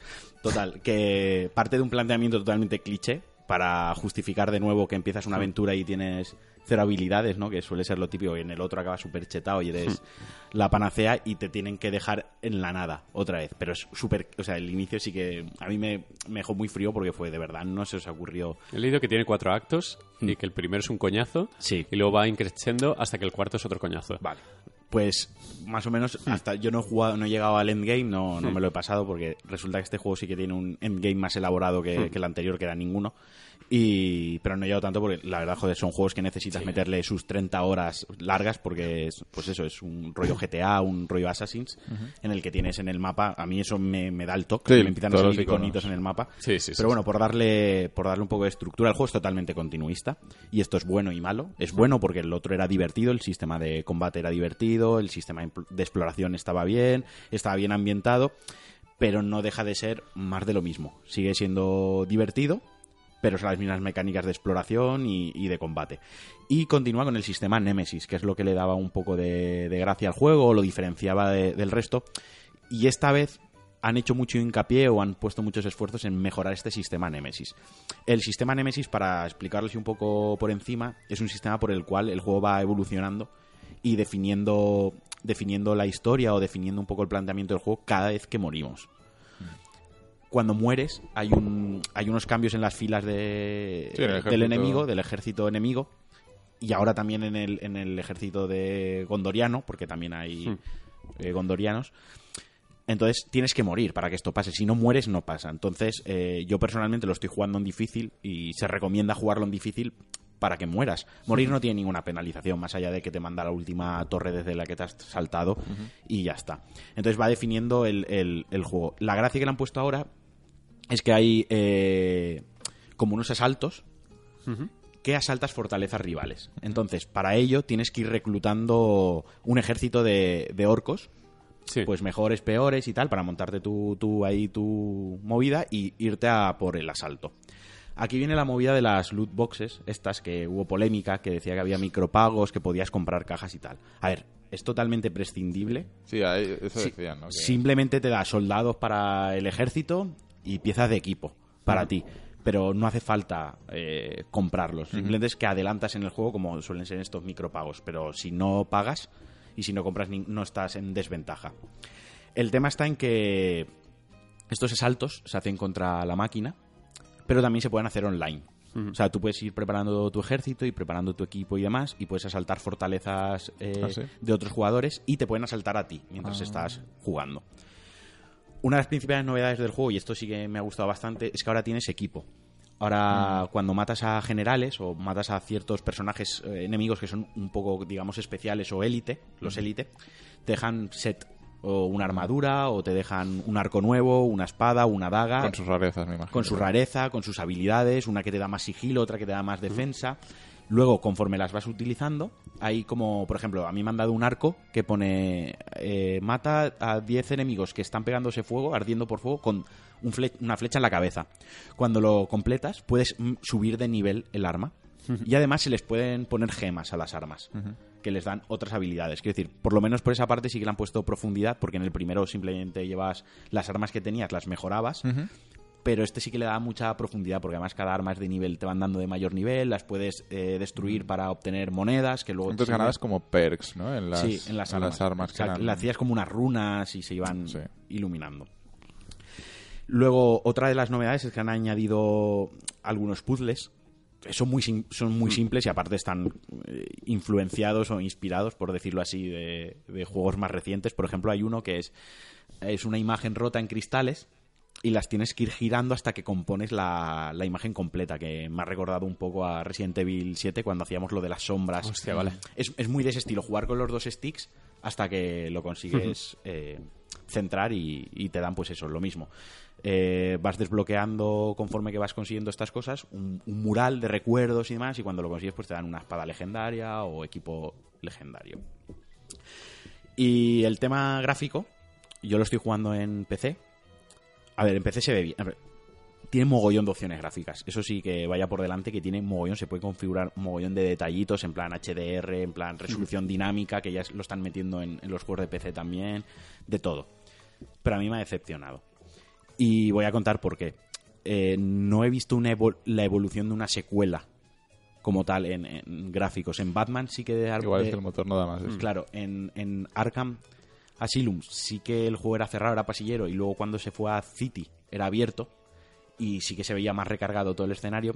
Este le pasa algo similar, o sea, el escenario lo que se ve es más lleno de cosas, porque empiezas el juego en Minas Ithil, creo que se llama, y mola mucho, o sea, la ciudad que la ves es eh, como tiene una torre muy grande, blanca, se ve mucha distancia dibujado, se ve fondosidad en, en los bosques del fondo, muchos árboles y demás pero no acaba, ¿sabes? Lo que lo han rellenado más, pero no tiene ningún detalle gráfico que diga, Yo wow. he visto eso, que es más variado, que Es hay más variado. localizaciones, pero que la mejora es como... Ya solía, que en los vídeos Sí, era como, bueno, es insípido. ok. Tiene HDR, Sí. que sí que tiene momentos ahí a contraluz de contrastes muy fuertes Sí. que sí que o de lluvia que te dejan como wow. Eso sí que mola mucho, pero luego tiene detalles los NPCs, sobre todo los, los humanos, porque el orco al final como no es algo que tú estás viendo en la realidad, te lo crees. Pero cuando tú ves algo real eh, como una persona cuando está mal hecha canta mucho. Sí. los N- hay algunos NPCs humanos que de verdad que es que a mí me sacan de la experiencia. Es como quiero matar al humano, no al orco, porque que- quiero que deje de sufrir por ser así. ¿Sabes? Es horrible. Eh, la voz mal sincronizada con los labios, medio flotan por el escenario, es como. Sí. Qué vagueza. O sea, hay cosas muy deta- mm, detalles muy currados como el personaje. Sí, he visto animaciones increíbles Sí, sí, sí, en no, los no. combates. De verdad que hay cosas súper curradas que le han puesto un montón de mimos, o algunos orcos, algunos generales, que les ves la cara, las cicatrices, los dientes, las marcas, cómo mueven los ojos. Y eso que dicen que cada orco tiene un nombre y una historia y tal, y que hay algunas que son estupidísimas, que son muy graciosas. Y- no, no, hay algunos que te cuentan, o sea, te cuentan un rollo de cinco minutos y luego le pegas un espadazo y se va corriendo porque es un cobarde. Sí, yo he visto a uno que, que era gay y estaba enamorado de ti. Un orco. Que no, te lo decía. hay- es el sistema Nemesis, la verdad es que se lo han currado un mogollón. Yo creo que han puesto todo el esfuerzo ahí, por eso el juego a lo mejor es muy continuista o, o han dejado otros apartados que, un que poco se más. les ha ido la olla y que han hecho Sí, cosas sí. súper cachondas. eh, venga, No, no, todo y, a- vale. y aparte que hay algunos hay unos orcos que te dan la chapa en plan Bruce este, ¿no? Que no calla. Exacto, te la dan en plan irónico, hay otros que te que balbucean y no saben hablar bien, pero Qué van bueno. a por ti cargando enseguida, Sí, o sea sí, que sí. tiene mucha mucha variedad. Entonces, esa parte está muy currada, pero luego hay cosas de mucha vagueza como los NPCs humanos o detalles de la IA que son insignificantes al final es como, bueno, vale, va, se le perdona, que es por ejemplo lo que os comento, estás en una ciudad que está siendo sitiada por los orcos, entonces hay humanos, hay orcos y estás tú con, con tu elfo este espiritual. Sí. y a lo mejor ves paseando a dos orcos que se cruzan con dos humanos que vienen de cara paseando y no se matan, quiero decir, se tienen que matar. Sí, sí, sí. ¿No? Que no está ahí Naciones Unidas, no han hecho un, un tratado de, de paz que no vale matarse. Se deberían estar matando y persiguiéndose. Entonces, son cositas que te, si te fijas en ellas o te quedas un rato mirando, le ves las costuras. Pero vaya, el juego está bien. Eh, el juego es un juego de 8. Sí, sí, sí. Tiene el doblaje al castellano, está bien. Eh, quitándolo de la sincronización labial en algún momento, pero bueno, Bueno, se le pues- puede personar, eh, perdonar. Perdón. Está bien. Eh, las mejoras en el sistema Nemesis, las mejoras en el equipo. Ahora tienes fases en las que juegas con el elfo eh, oscuro este y están guay porque son como retos, en plan de mata a 50 enemigos en menos de 5 minutos, ¿no? Con esta habilidad, porque son recuerdos, no tiene nada que ver con, con la historia principal. Lo de los asaltos, es decir, si te gustó el anterior, este te va a molar, porque es más de lo mismo con mejoras. Volvemos al como en el South Park y como en el Destiny, es un 1.5. Sí, sí, sí. ¿no? No han hecho un gran cambio, una gran evolución, pero está bien. Y sigue teniendo el modo foto, que como tú dices, hay animaciones y momentos de Sí. degollar un orco de cortarle un brazo que sale la sangre y se ve espectacular. Y puedes jugar con. Le han puesto, eso sí que lo han mejorado mucho, pues mil efectos. Puedes ver como el mapeado 3D, esto que ves eh, la silueta de lo que está más cerca en negro y lo que está más lejos en gris. No sé, está muy chulo. Vaya, que a quien le guste, quien tenga Sí. tiempo y le guste este tipo de juego, sobre todo, te tiene que gustar es el que tipo no de llegué juego. a darle al primero. Y mira que lo tuve un Yo montón lo- de tiempo el de José. Yo te lo puedo dejar, yo lo tengo, El, pero... el primero fue una sorpresa. Sí, Y este yo creo que va a ser un poco víctima de que hay demasiado juego. sí, sí. No, no, no ha salido en el momento indicado. A ver, el primero pecaba a lo mejor de que estabas en un... En un pa- eh, Sí, además el primero no había explanada, juegos. Cuando salió no había juegos, entonces... Y el juego, tú jugabas y era una explanada con ruinas. Mm. Y ahí pues mataban los orcos y tal. La gracia de este es pues que ya han metido las localizaciones, son más curradas, son más variadas. Sí, y- el primero, el mapa era no- súper pequeño. Claro, este, este ya cambia. Entonces, pues bueno, yo lo recomiendo. O sea, es un juego que. Y te Yo le quiero dar, ¿eh? y te Me- das tus me llama la 30 atención horas, mucho. Y el sistema de combate es muy divertido. Es más profundo que los Arkham, incluso que Sí, mejor, Max, mejor. Porque tienes al elfo, te puedes convertir, pues el espectro. Hay como unos bloqueos dobles que si te atacan dos enemigos a la vez, bloqueas y sa- sale de tu cuerpo el espectro, bloquea a uno mientras tú bloqueas a otro, te vuelve. O sea, es muy espectacular. Esas cositas sí que tendrán mucho por los ojos y te flipas. Entonces, yo creo que para dejarlo típica semana de diciembre que no sale nada Sí. o en otro momento, es un juego que... Y aparte bajará pronto de... Sí, saldrá la edición sí. GOTY y todo Exacto. eso. Este es el típico juego que dentro de una semana en game lo tienen a 45 euros ya. porque pues- entre los que se han vendido y los que no se están vendiendo, pues... Sí, eh, también ha salido en época complicada y... ¿Qué es eso? El problema es el timing que ha tenido.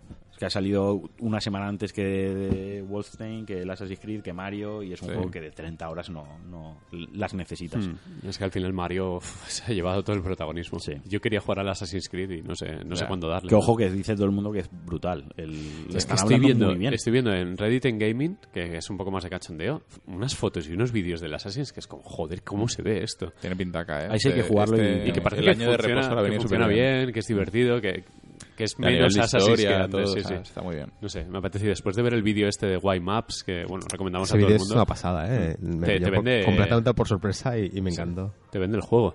Eh, nos quedan juegos, bueno, no, no son juegos menores, pero sí que le vamos a dedicar menos tiempo. Sí, Eh, Paco, quiero que la- me vendas el What Remains of Edith Finch. Vale, voy a, voy a hablar poco de él porque todo es spoiler, ¿vale? Ya, es una experiencia a ver, corta, me refiero, imagino, y narrativa, Es, es un juego narrativo y lo único que importa es la historia y, y no puedo contar mucho de la historia, o sea que... El juego lo hace Giant, Giant Sparrow, que son los que hicieron de un Finish One, el juego aquel del, Ah, el del- del niño el que pintaba, que era todo blanco y tú Eh, vas tirando sí. cubos de pintura Sí. eh, negra, entonces vas formando el escenario y ves Vale, por dónde vale. tienes que ir y todo Se aquello. lo jugué en un E3 eh, junto con el creador Mm. y el creador estaba un poco abochornado porque no sabía cómo vender su juego. Pues estaba la está muy gente ahí bien, con manchitas y tal. Y, El, el juego está muy bien y, y en general la gente que, que lo ha jugado y tal le, le tiene, pero eh, le tiene hablo del cariño. Unfinished Swan. Sí, sí, el Ah, Unfinished vale. One, el Unfinished One. Eh, de hecho, eh, What Remains of Edith Finch está eh, conectado con este juego, Vale, porque vale. Tiene, un, tiene un guiño. Eh, me decía jugarlo por eso, porque eh, entras en Steam y tiene 10 de 10 en valoración de, de usuarios. Y dicen que es de los mejores Walking Simulator que hay. Y realmente, eso sí, estoy para mí es el mejor ahora mismo. Eh, me lo jugué de, de una sentada, son tres horas, es, es bastante cortito. Y va sobre eh, una chica, en este caso se llama Edith Finch, eh, que está recorriendo eh, la casa de su familia, ¿vale? Es un poco Gone Home en ese sentido, recuerda mucho a Gone Home. Eh, es una familia peculiar porque llegaron desde Noruega o desde algún país de estos nórdicos a, a- a las costas de, de Estados Unidos y eh, desde siempre se ha creído que esa familia tiene una maldición, ¿vale? Todos los personajes, eh, de hecho, del árbol genealógico de, de la familia Finch eh, están muertos, ¿vale? O sea, son, y tú vas recorriendo la casa y vas viviendo em, las diferentes... O sea, cada, la casa, cada habitación, digamos, pertenece a un, a un miembro de la familia. Sí. Y cuando entras en esa habitación está eh, es temática, pues con, con la personalidad y con la vida que ha llevado con esa, esa persona.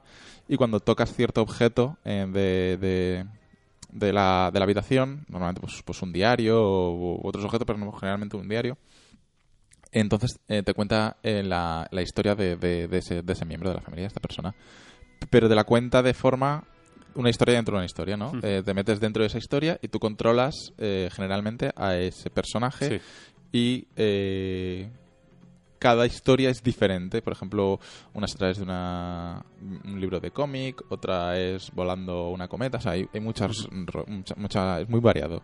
Y todo gira en torno a realidad mezclado con fantasía. ¿vale? Es muy, muy así. Eh, pero está muy bien narrado. Además, la, la narración eh, de- del personaje, o sea, de la historia, es eh, van saliendo las palabras sobre el por encima del, del juego. O sea, vas, vas leyendo lo que lo que está hablando la chica sobre encima por encima del juego y puedes interactuar con esas palabras. Es, es muy muy Qué guay. guay.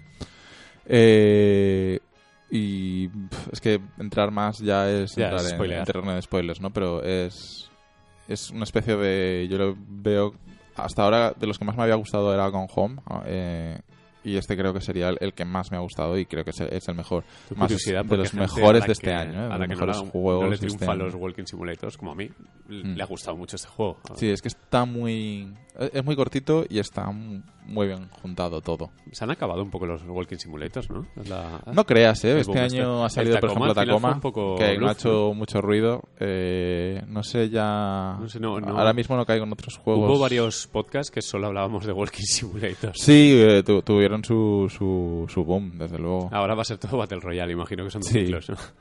De hecho, a raíz de, de jugar el, el War Remains of Edith Finch, jugué el The Vanishing of Ethan Carter, que es un juego que ya Sí, salió sí, en sí. 2014. ¿Qué más profundos todos, eh? Además son muy parecidos, ¿no? De Sí, sí, sí. of Finch, que es una persona, y The Vanishing of Ethan Carter.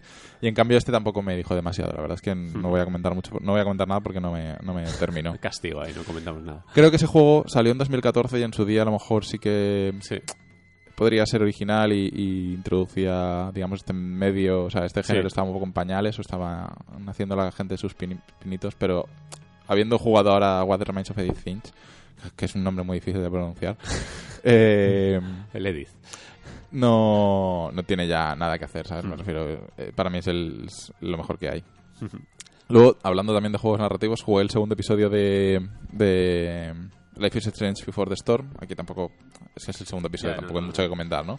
Sí que eh, el primero le critiqué que las decisiones eran muy banales o muy no te ponían o sea este juego lo que lo suyo es que te ponga una decisión de, de A o B y que las dos sean Sí, una mierda, ¿no? O sea, totalmente, de sí. cuál es el mal menor o cuál Sí.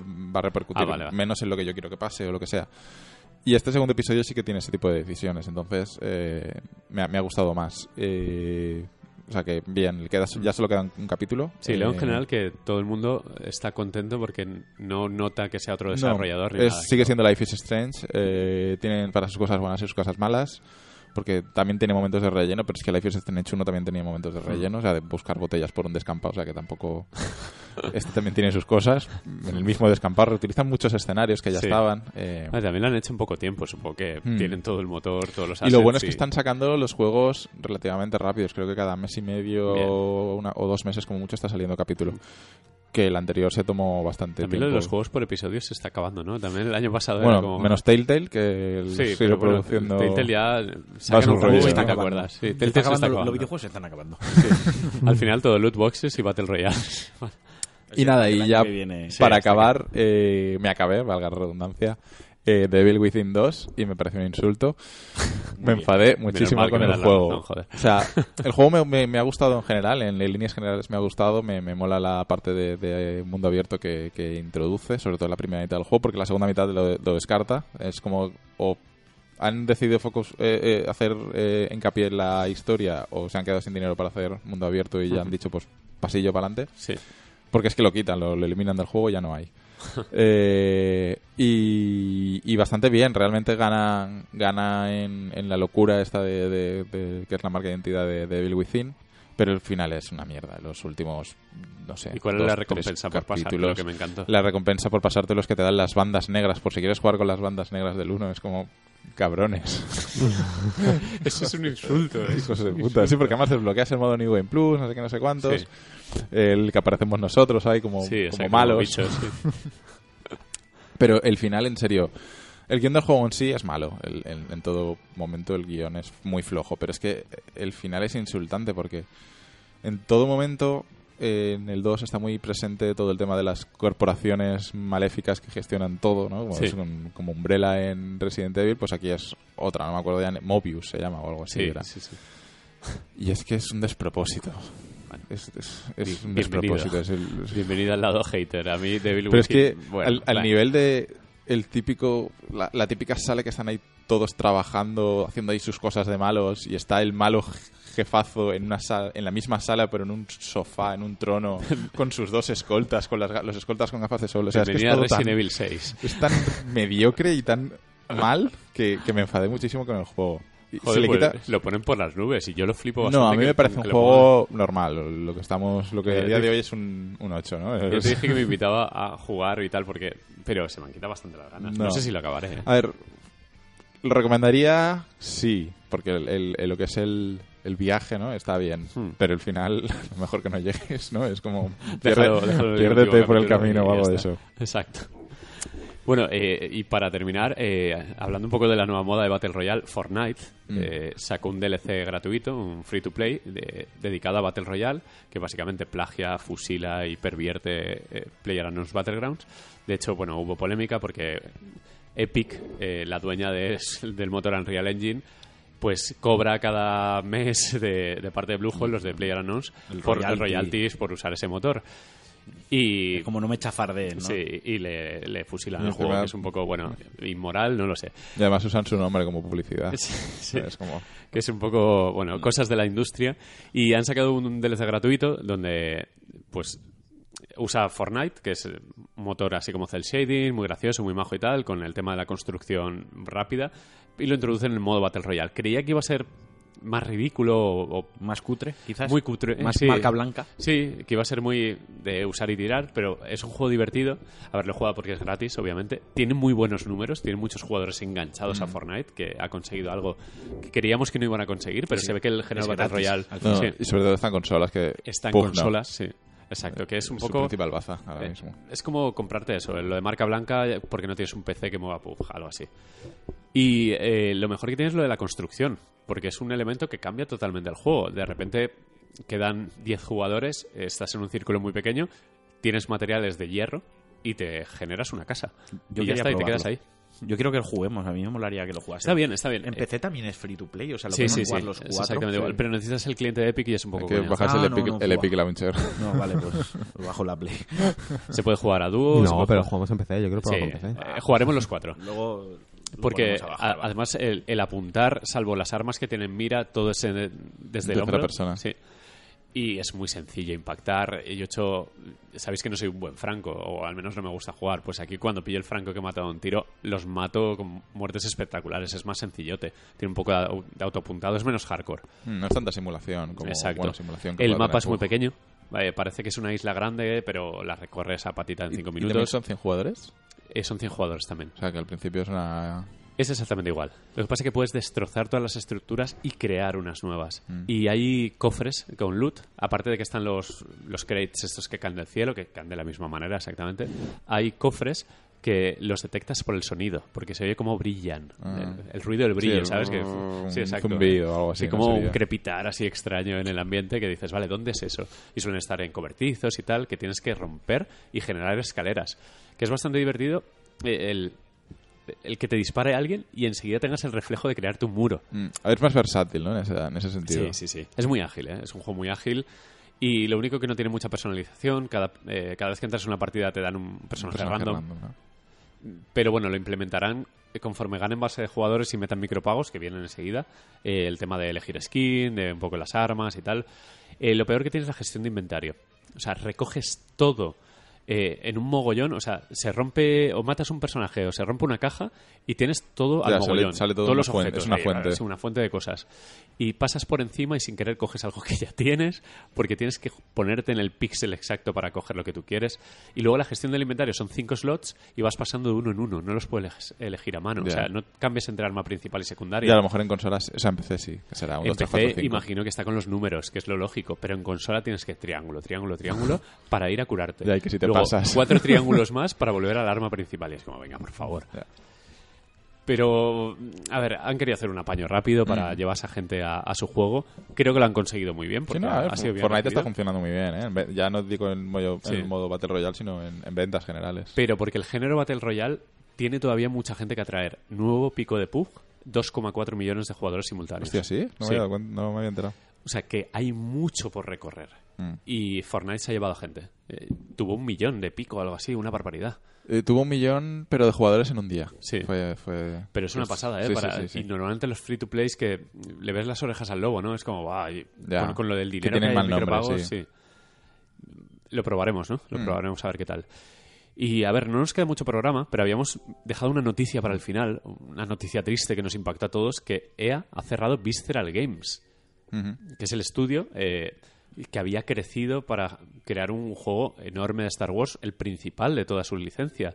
Eh, había fichado a Amy Hennig, que guionista eh, mítica de, de Naughty Dog. Sí, fue la directora inicial Exacto. de Uncharted 4. Exactamente. Había fichado a Jay Raymond, Mm. eh, la, la mítica cabeza visible productora de, de Assassin's Creed, Mm.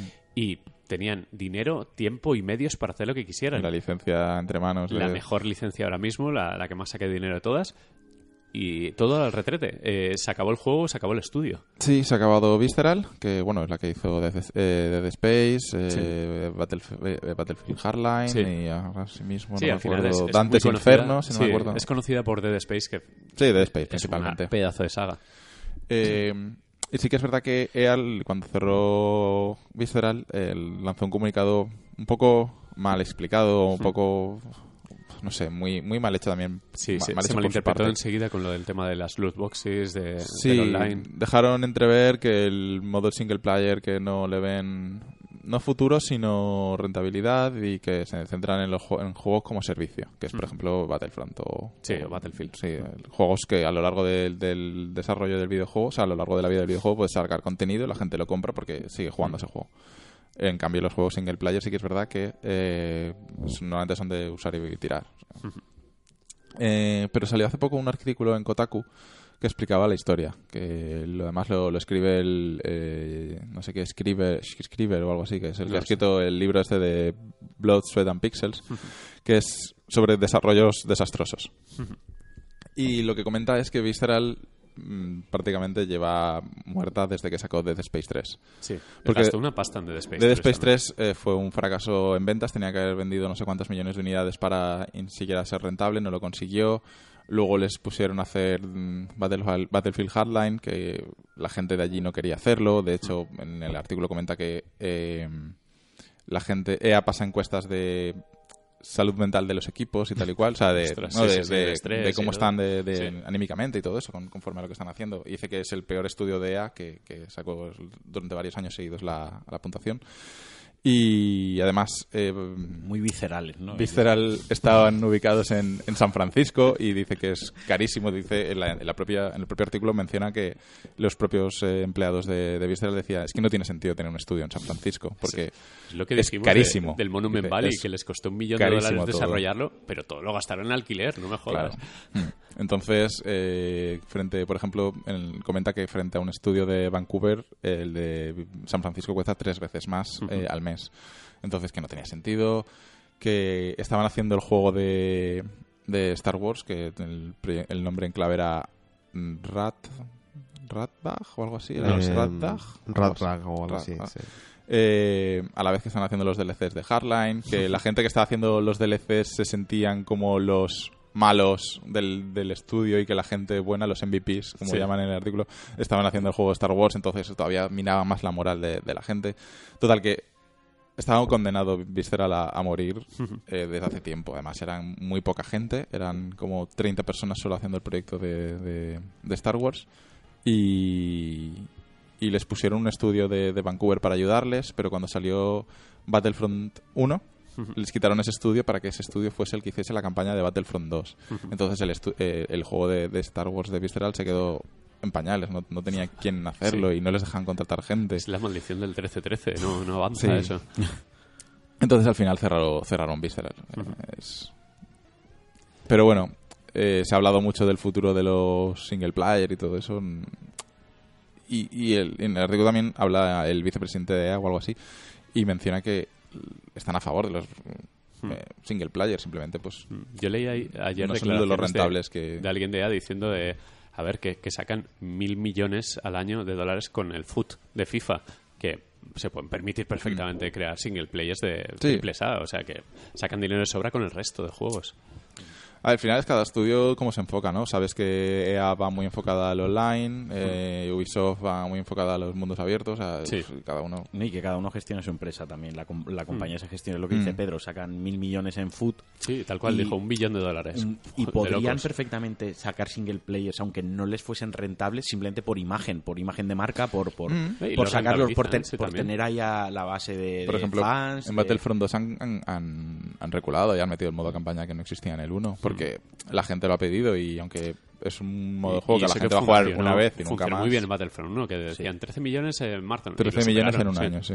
Que quiero decir que a, a nivel de imagen de compañía, pues a ver, queda regular que EA cancele un estudio, lo del single player que no da dinero, tal cual, siendo que sacas mil millones por otro lado, pues a lo mejor eh, te ayudaría a tener me- mejor imagen como compañía, que recordemos que Pero, EA durante años sí. estaba valorada la, la peor Claro, compañía, pero la Need menos for querida. Speed por ejemplo sale con campaña Mm. o- Claro. la mayoría de estos juegos no Sí, pero por ejemplo el Need for Speed anterior era, mm, pese a ser un juego offline, siempre, es de estos que te obliga siempre a estar conectado y Mm. cosas así. Y aún así, yo no me, no me creo, tampoco lo quiero expresar así. Pienso, mejor dicho, que un juego de Star Wars, aunque sea single player, te da dinero. Es Star Wars. Da, Sí. da dinero. y más bien publicitado como Exacto. Canon tal Star Wars da dinero y hace dinero. Todo lo que lleve ese logotipo eh, Es que- va a generar pasta. El, Entonces, artículo este lo, lo- lo enlazaremos en el post porque eh, parece ser que EA les estaba presionando para que tuviese un 90 o más en Metacritic eh, y que fuese mejor que Uncharted 4.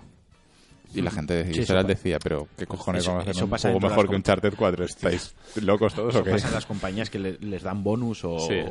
incentivos si supera X nota en, Meta- en Metacritic, que también Sí. es algo como, bueno... Ya, es una, pero se mueven por el Net Promoter Score. Sí. Este lo tienen todas las empresas americanas, sí, o prácticamente todas. Les miden por eso, por la puntuación del que es un cliente, poco in- al de la crítica. al final es un poco injusto le Metacritic y, y Hmm. tal porque tú puedes haber hecho muy bien tu trabajo y el juego no funcionar por porque es una mala semana de lanzamiento o Hmm. X razón pero vaya que es una pena al final lo que queda es que nos quedamos sin un juego de Star Wars. Sí. single player una aventura para un jugador que podía haber Sí. sido muy divertida y muy Joder. espectacular. Yo tengo unas ganas Y- de un Star Wars single player Next Gen. Ya. Pero de la Ah, hostia. Aquí al final que pierde es el jugador. Sí, no, desde luego. No. A ver la campaña de Battlefront 2, eh, que Sí, supongo que será bastante chusca en general, pero bueno. un poco de Pero, descafeinada. pero es, su- es un shooter en primera persona. A mí me apetecía un Star Wars eh, y creo Sí, que muchísimo- tercera, en con tercera plataformas, persona, con plataforma, sí. con unas animaciones guay, que veas el equipo, cómo sacas el arma, como no Yo sé. quiero un Jedi Knight nuevo. Sí, algo claro, tonterías de estas, ¿no? Al final un shooter, sí, es que es Star Wars y está guay, pero no Por- deja de ser un shooter. Por lo que decían, el personaje principal iba a ser un- una especie de clon de Han Solo. Iba a ser una especie de Ocean's Eleven meets Star Wars. Una cosa, o sea, preparar así un Sí, golpe un de gran asalto a piratillas, alguien, tal, sí, cual. Sí. Me jode, me jode, porque Mm. el 13-13 ya pintaba muy bien. Este, lo poco que se vio que corría la cortina y salía al Claro. mundo tal, era muy bonito. Y dicen que lo van a reutilizar para otro juego de Van a Star reutilizar assets y cosas de Sí. esas. Eh, también estaban los del Titanfall, ¿no? Respawn con Star Sí. Wars. Espero que no se los Sí, carguen. y joder. BioWare también están con Y. BioWare, un Kotor o algo así. Sí, algo así estarán. Eh, y bueno, y, bueno, y, eh, Pero y llevamos un par de tres que no hay nada de Star Wars. No, Ahí además como- de hecho, EA dijo que iba a tener un Star Wars cada año, empezando desde este año con Battlefront 2. Y en teoría el año que viene... cojo uno. El año que viene era este de Este, Visceral, sí. porque estaba planeado para otoño 2018, pero ya entiendo que, oh, ya claro que no. Hmm. Entonces, el año que viene ya no hay Star Wars. Bueno. Eh, ¿Se sabe algo de los empleados de Visceral? Si se han ido a otros. Porque lo normal cuando pasan estas cosas es que abran las puertas en otros estudios. Sí, en plan, supongo que serán a estudios. Algunos sí, otros no. Como Me fastidia porque de Dead Space me, me encantaría haber visto uno de nueva generación. Hmm. El primero y el segundo, el tercero sí que es cierto que era caro, se le notaba caro, con, pero Mm, El, el tercero creo que tenían que haber vendido hasta 5 millones de copias Hmm. eh, para empezar a ser rentable. No llegaron y fue todo. no llegaría ni al millón. Recuerdo que fue súper descafinado cuando salió y eso que estaba bastante bien. Mm. Pues, en fin, eh, una pena. A ver, tendremos noticias de dónde de Star Wars y de dónde van los, los chicos de Visceral. Eh, lanzamientos y acabamos. Sí, vale, es bastante fácil. La semana pasada, cuando hicimos programa, y alguien nos ha enterado porque vive en una cueva, salió Destiny 2 para PC, Assassin's Creed Origins, eh, Super Mario Odyssey y Wolfenstein The New Colossus, Wolfenstein 2. Sí. 3 de 4 single player, ¿eh? Sí, o sea que a tope. Una semana, la semana más potente del año, sin duda. Sí. Y eh, esta semana va a salir, eh, solamente va a salir eh, Call of Duty World War II. Ay, Ah, tenemos que jugarlo. Si se puede cooperativa la campaña, Sí, ¿Cuándo es este- sale este viernes. Sale el día del iPhone, 3, sí. el, el viernes. Eh, ya se va acabando lo- los juegos porque lo gordo ya ha salido. Ahora queda Call of Duty y luego la otra semana creo que sale Battlefront 2 y Need for Speed y creo que ya poca cosa, eh, poca, poco lanzamiento. Pues casi que acabamos ya, que además José se tenía que ir. Eh, Sí. Queda muy poquito. Pues, eh, ¿dónde nos pueden escuchar? Eh, pues, guau. Ah, hay tanto sitio que ya no me acuerdo. Eh, a ver, eh, en iBox, en cuonda.com, en iTunes, en YouTube Bien. y en nuestra web en newgameplus.es. Pues perfecto, llegando a la hora y media, eh, nos vamos a despedir la semana que viene Wolfenstein 2, seguro. Sí, sí, lo yo lo estoy- ya lo estoy dando lo fuera. todos. Traemos- Intentaremos Assassin's Creed Origins, aunque sean las primeras horas, y el picoteo que hagamos rápido a Call of Duty, si le podemos pillar. Así cosa, que ¿eh? se viene se viene programón eh, como este, que bueno, teníamos joyazas como Mario. Un saludo y nos escuchamos pronto. Hasta luego. Hasta luego. Here we go, off the rails. Don't you know it's time to raise our sails? It's freedom like you never knew. Need bags or a pass. Say the word, I'll be there in a flash. You could say my hat is off to you. Oh, we can zoom all the way to the moon. Great wide wacky world. Jump with me, grab coins with me. Oh yeah. It's time to jump up in the air. Jump up, don't be scared. Jump up and your cares will soar away. And if the dark clouds start to swirl,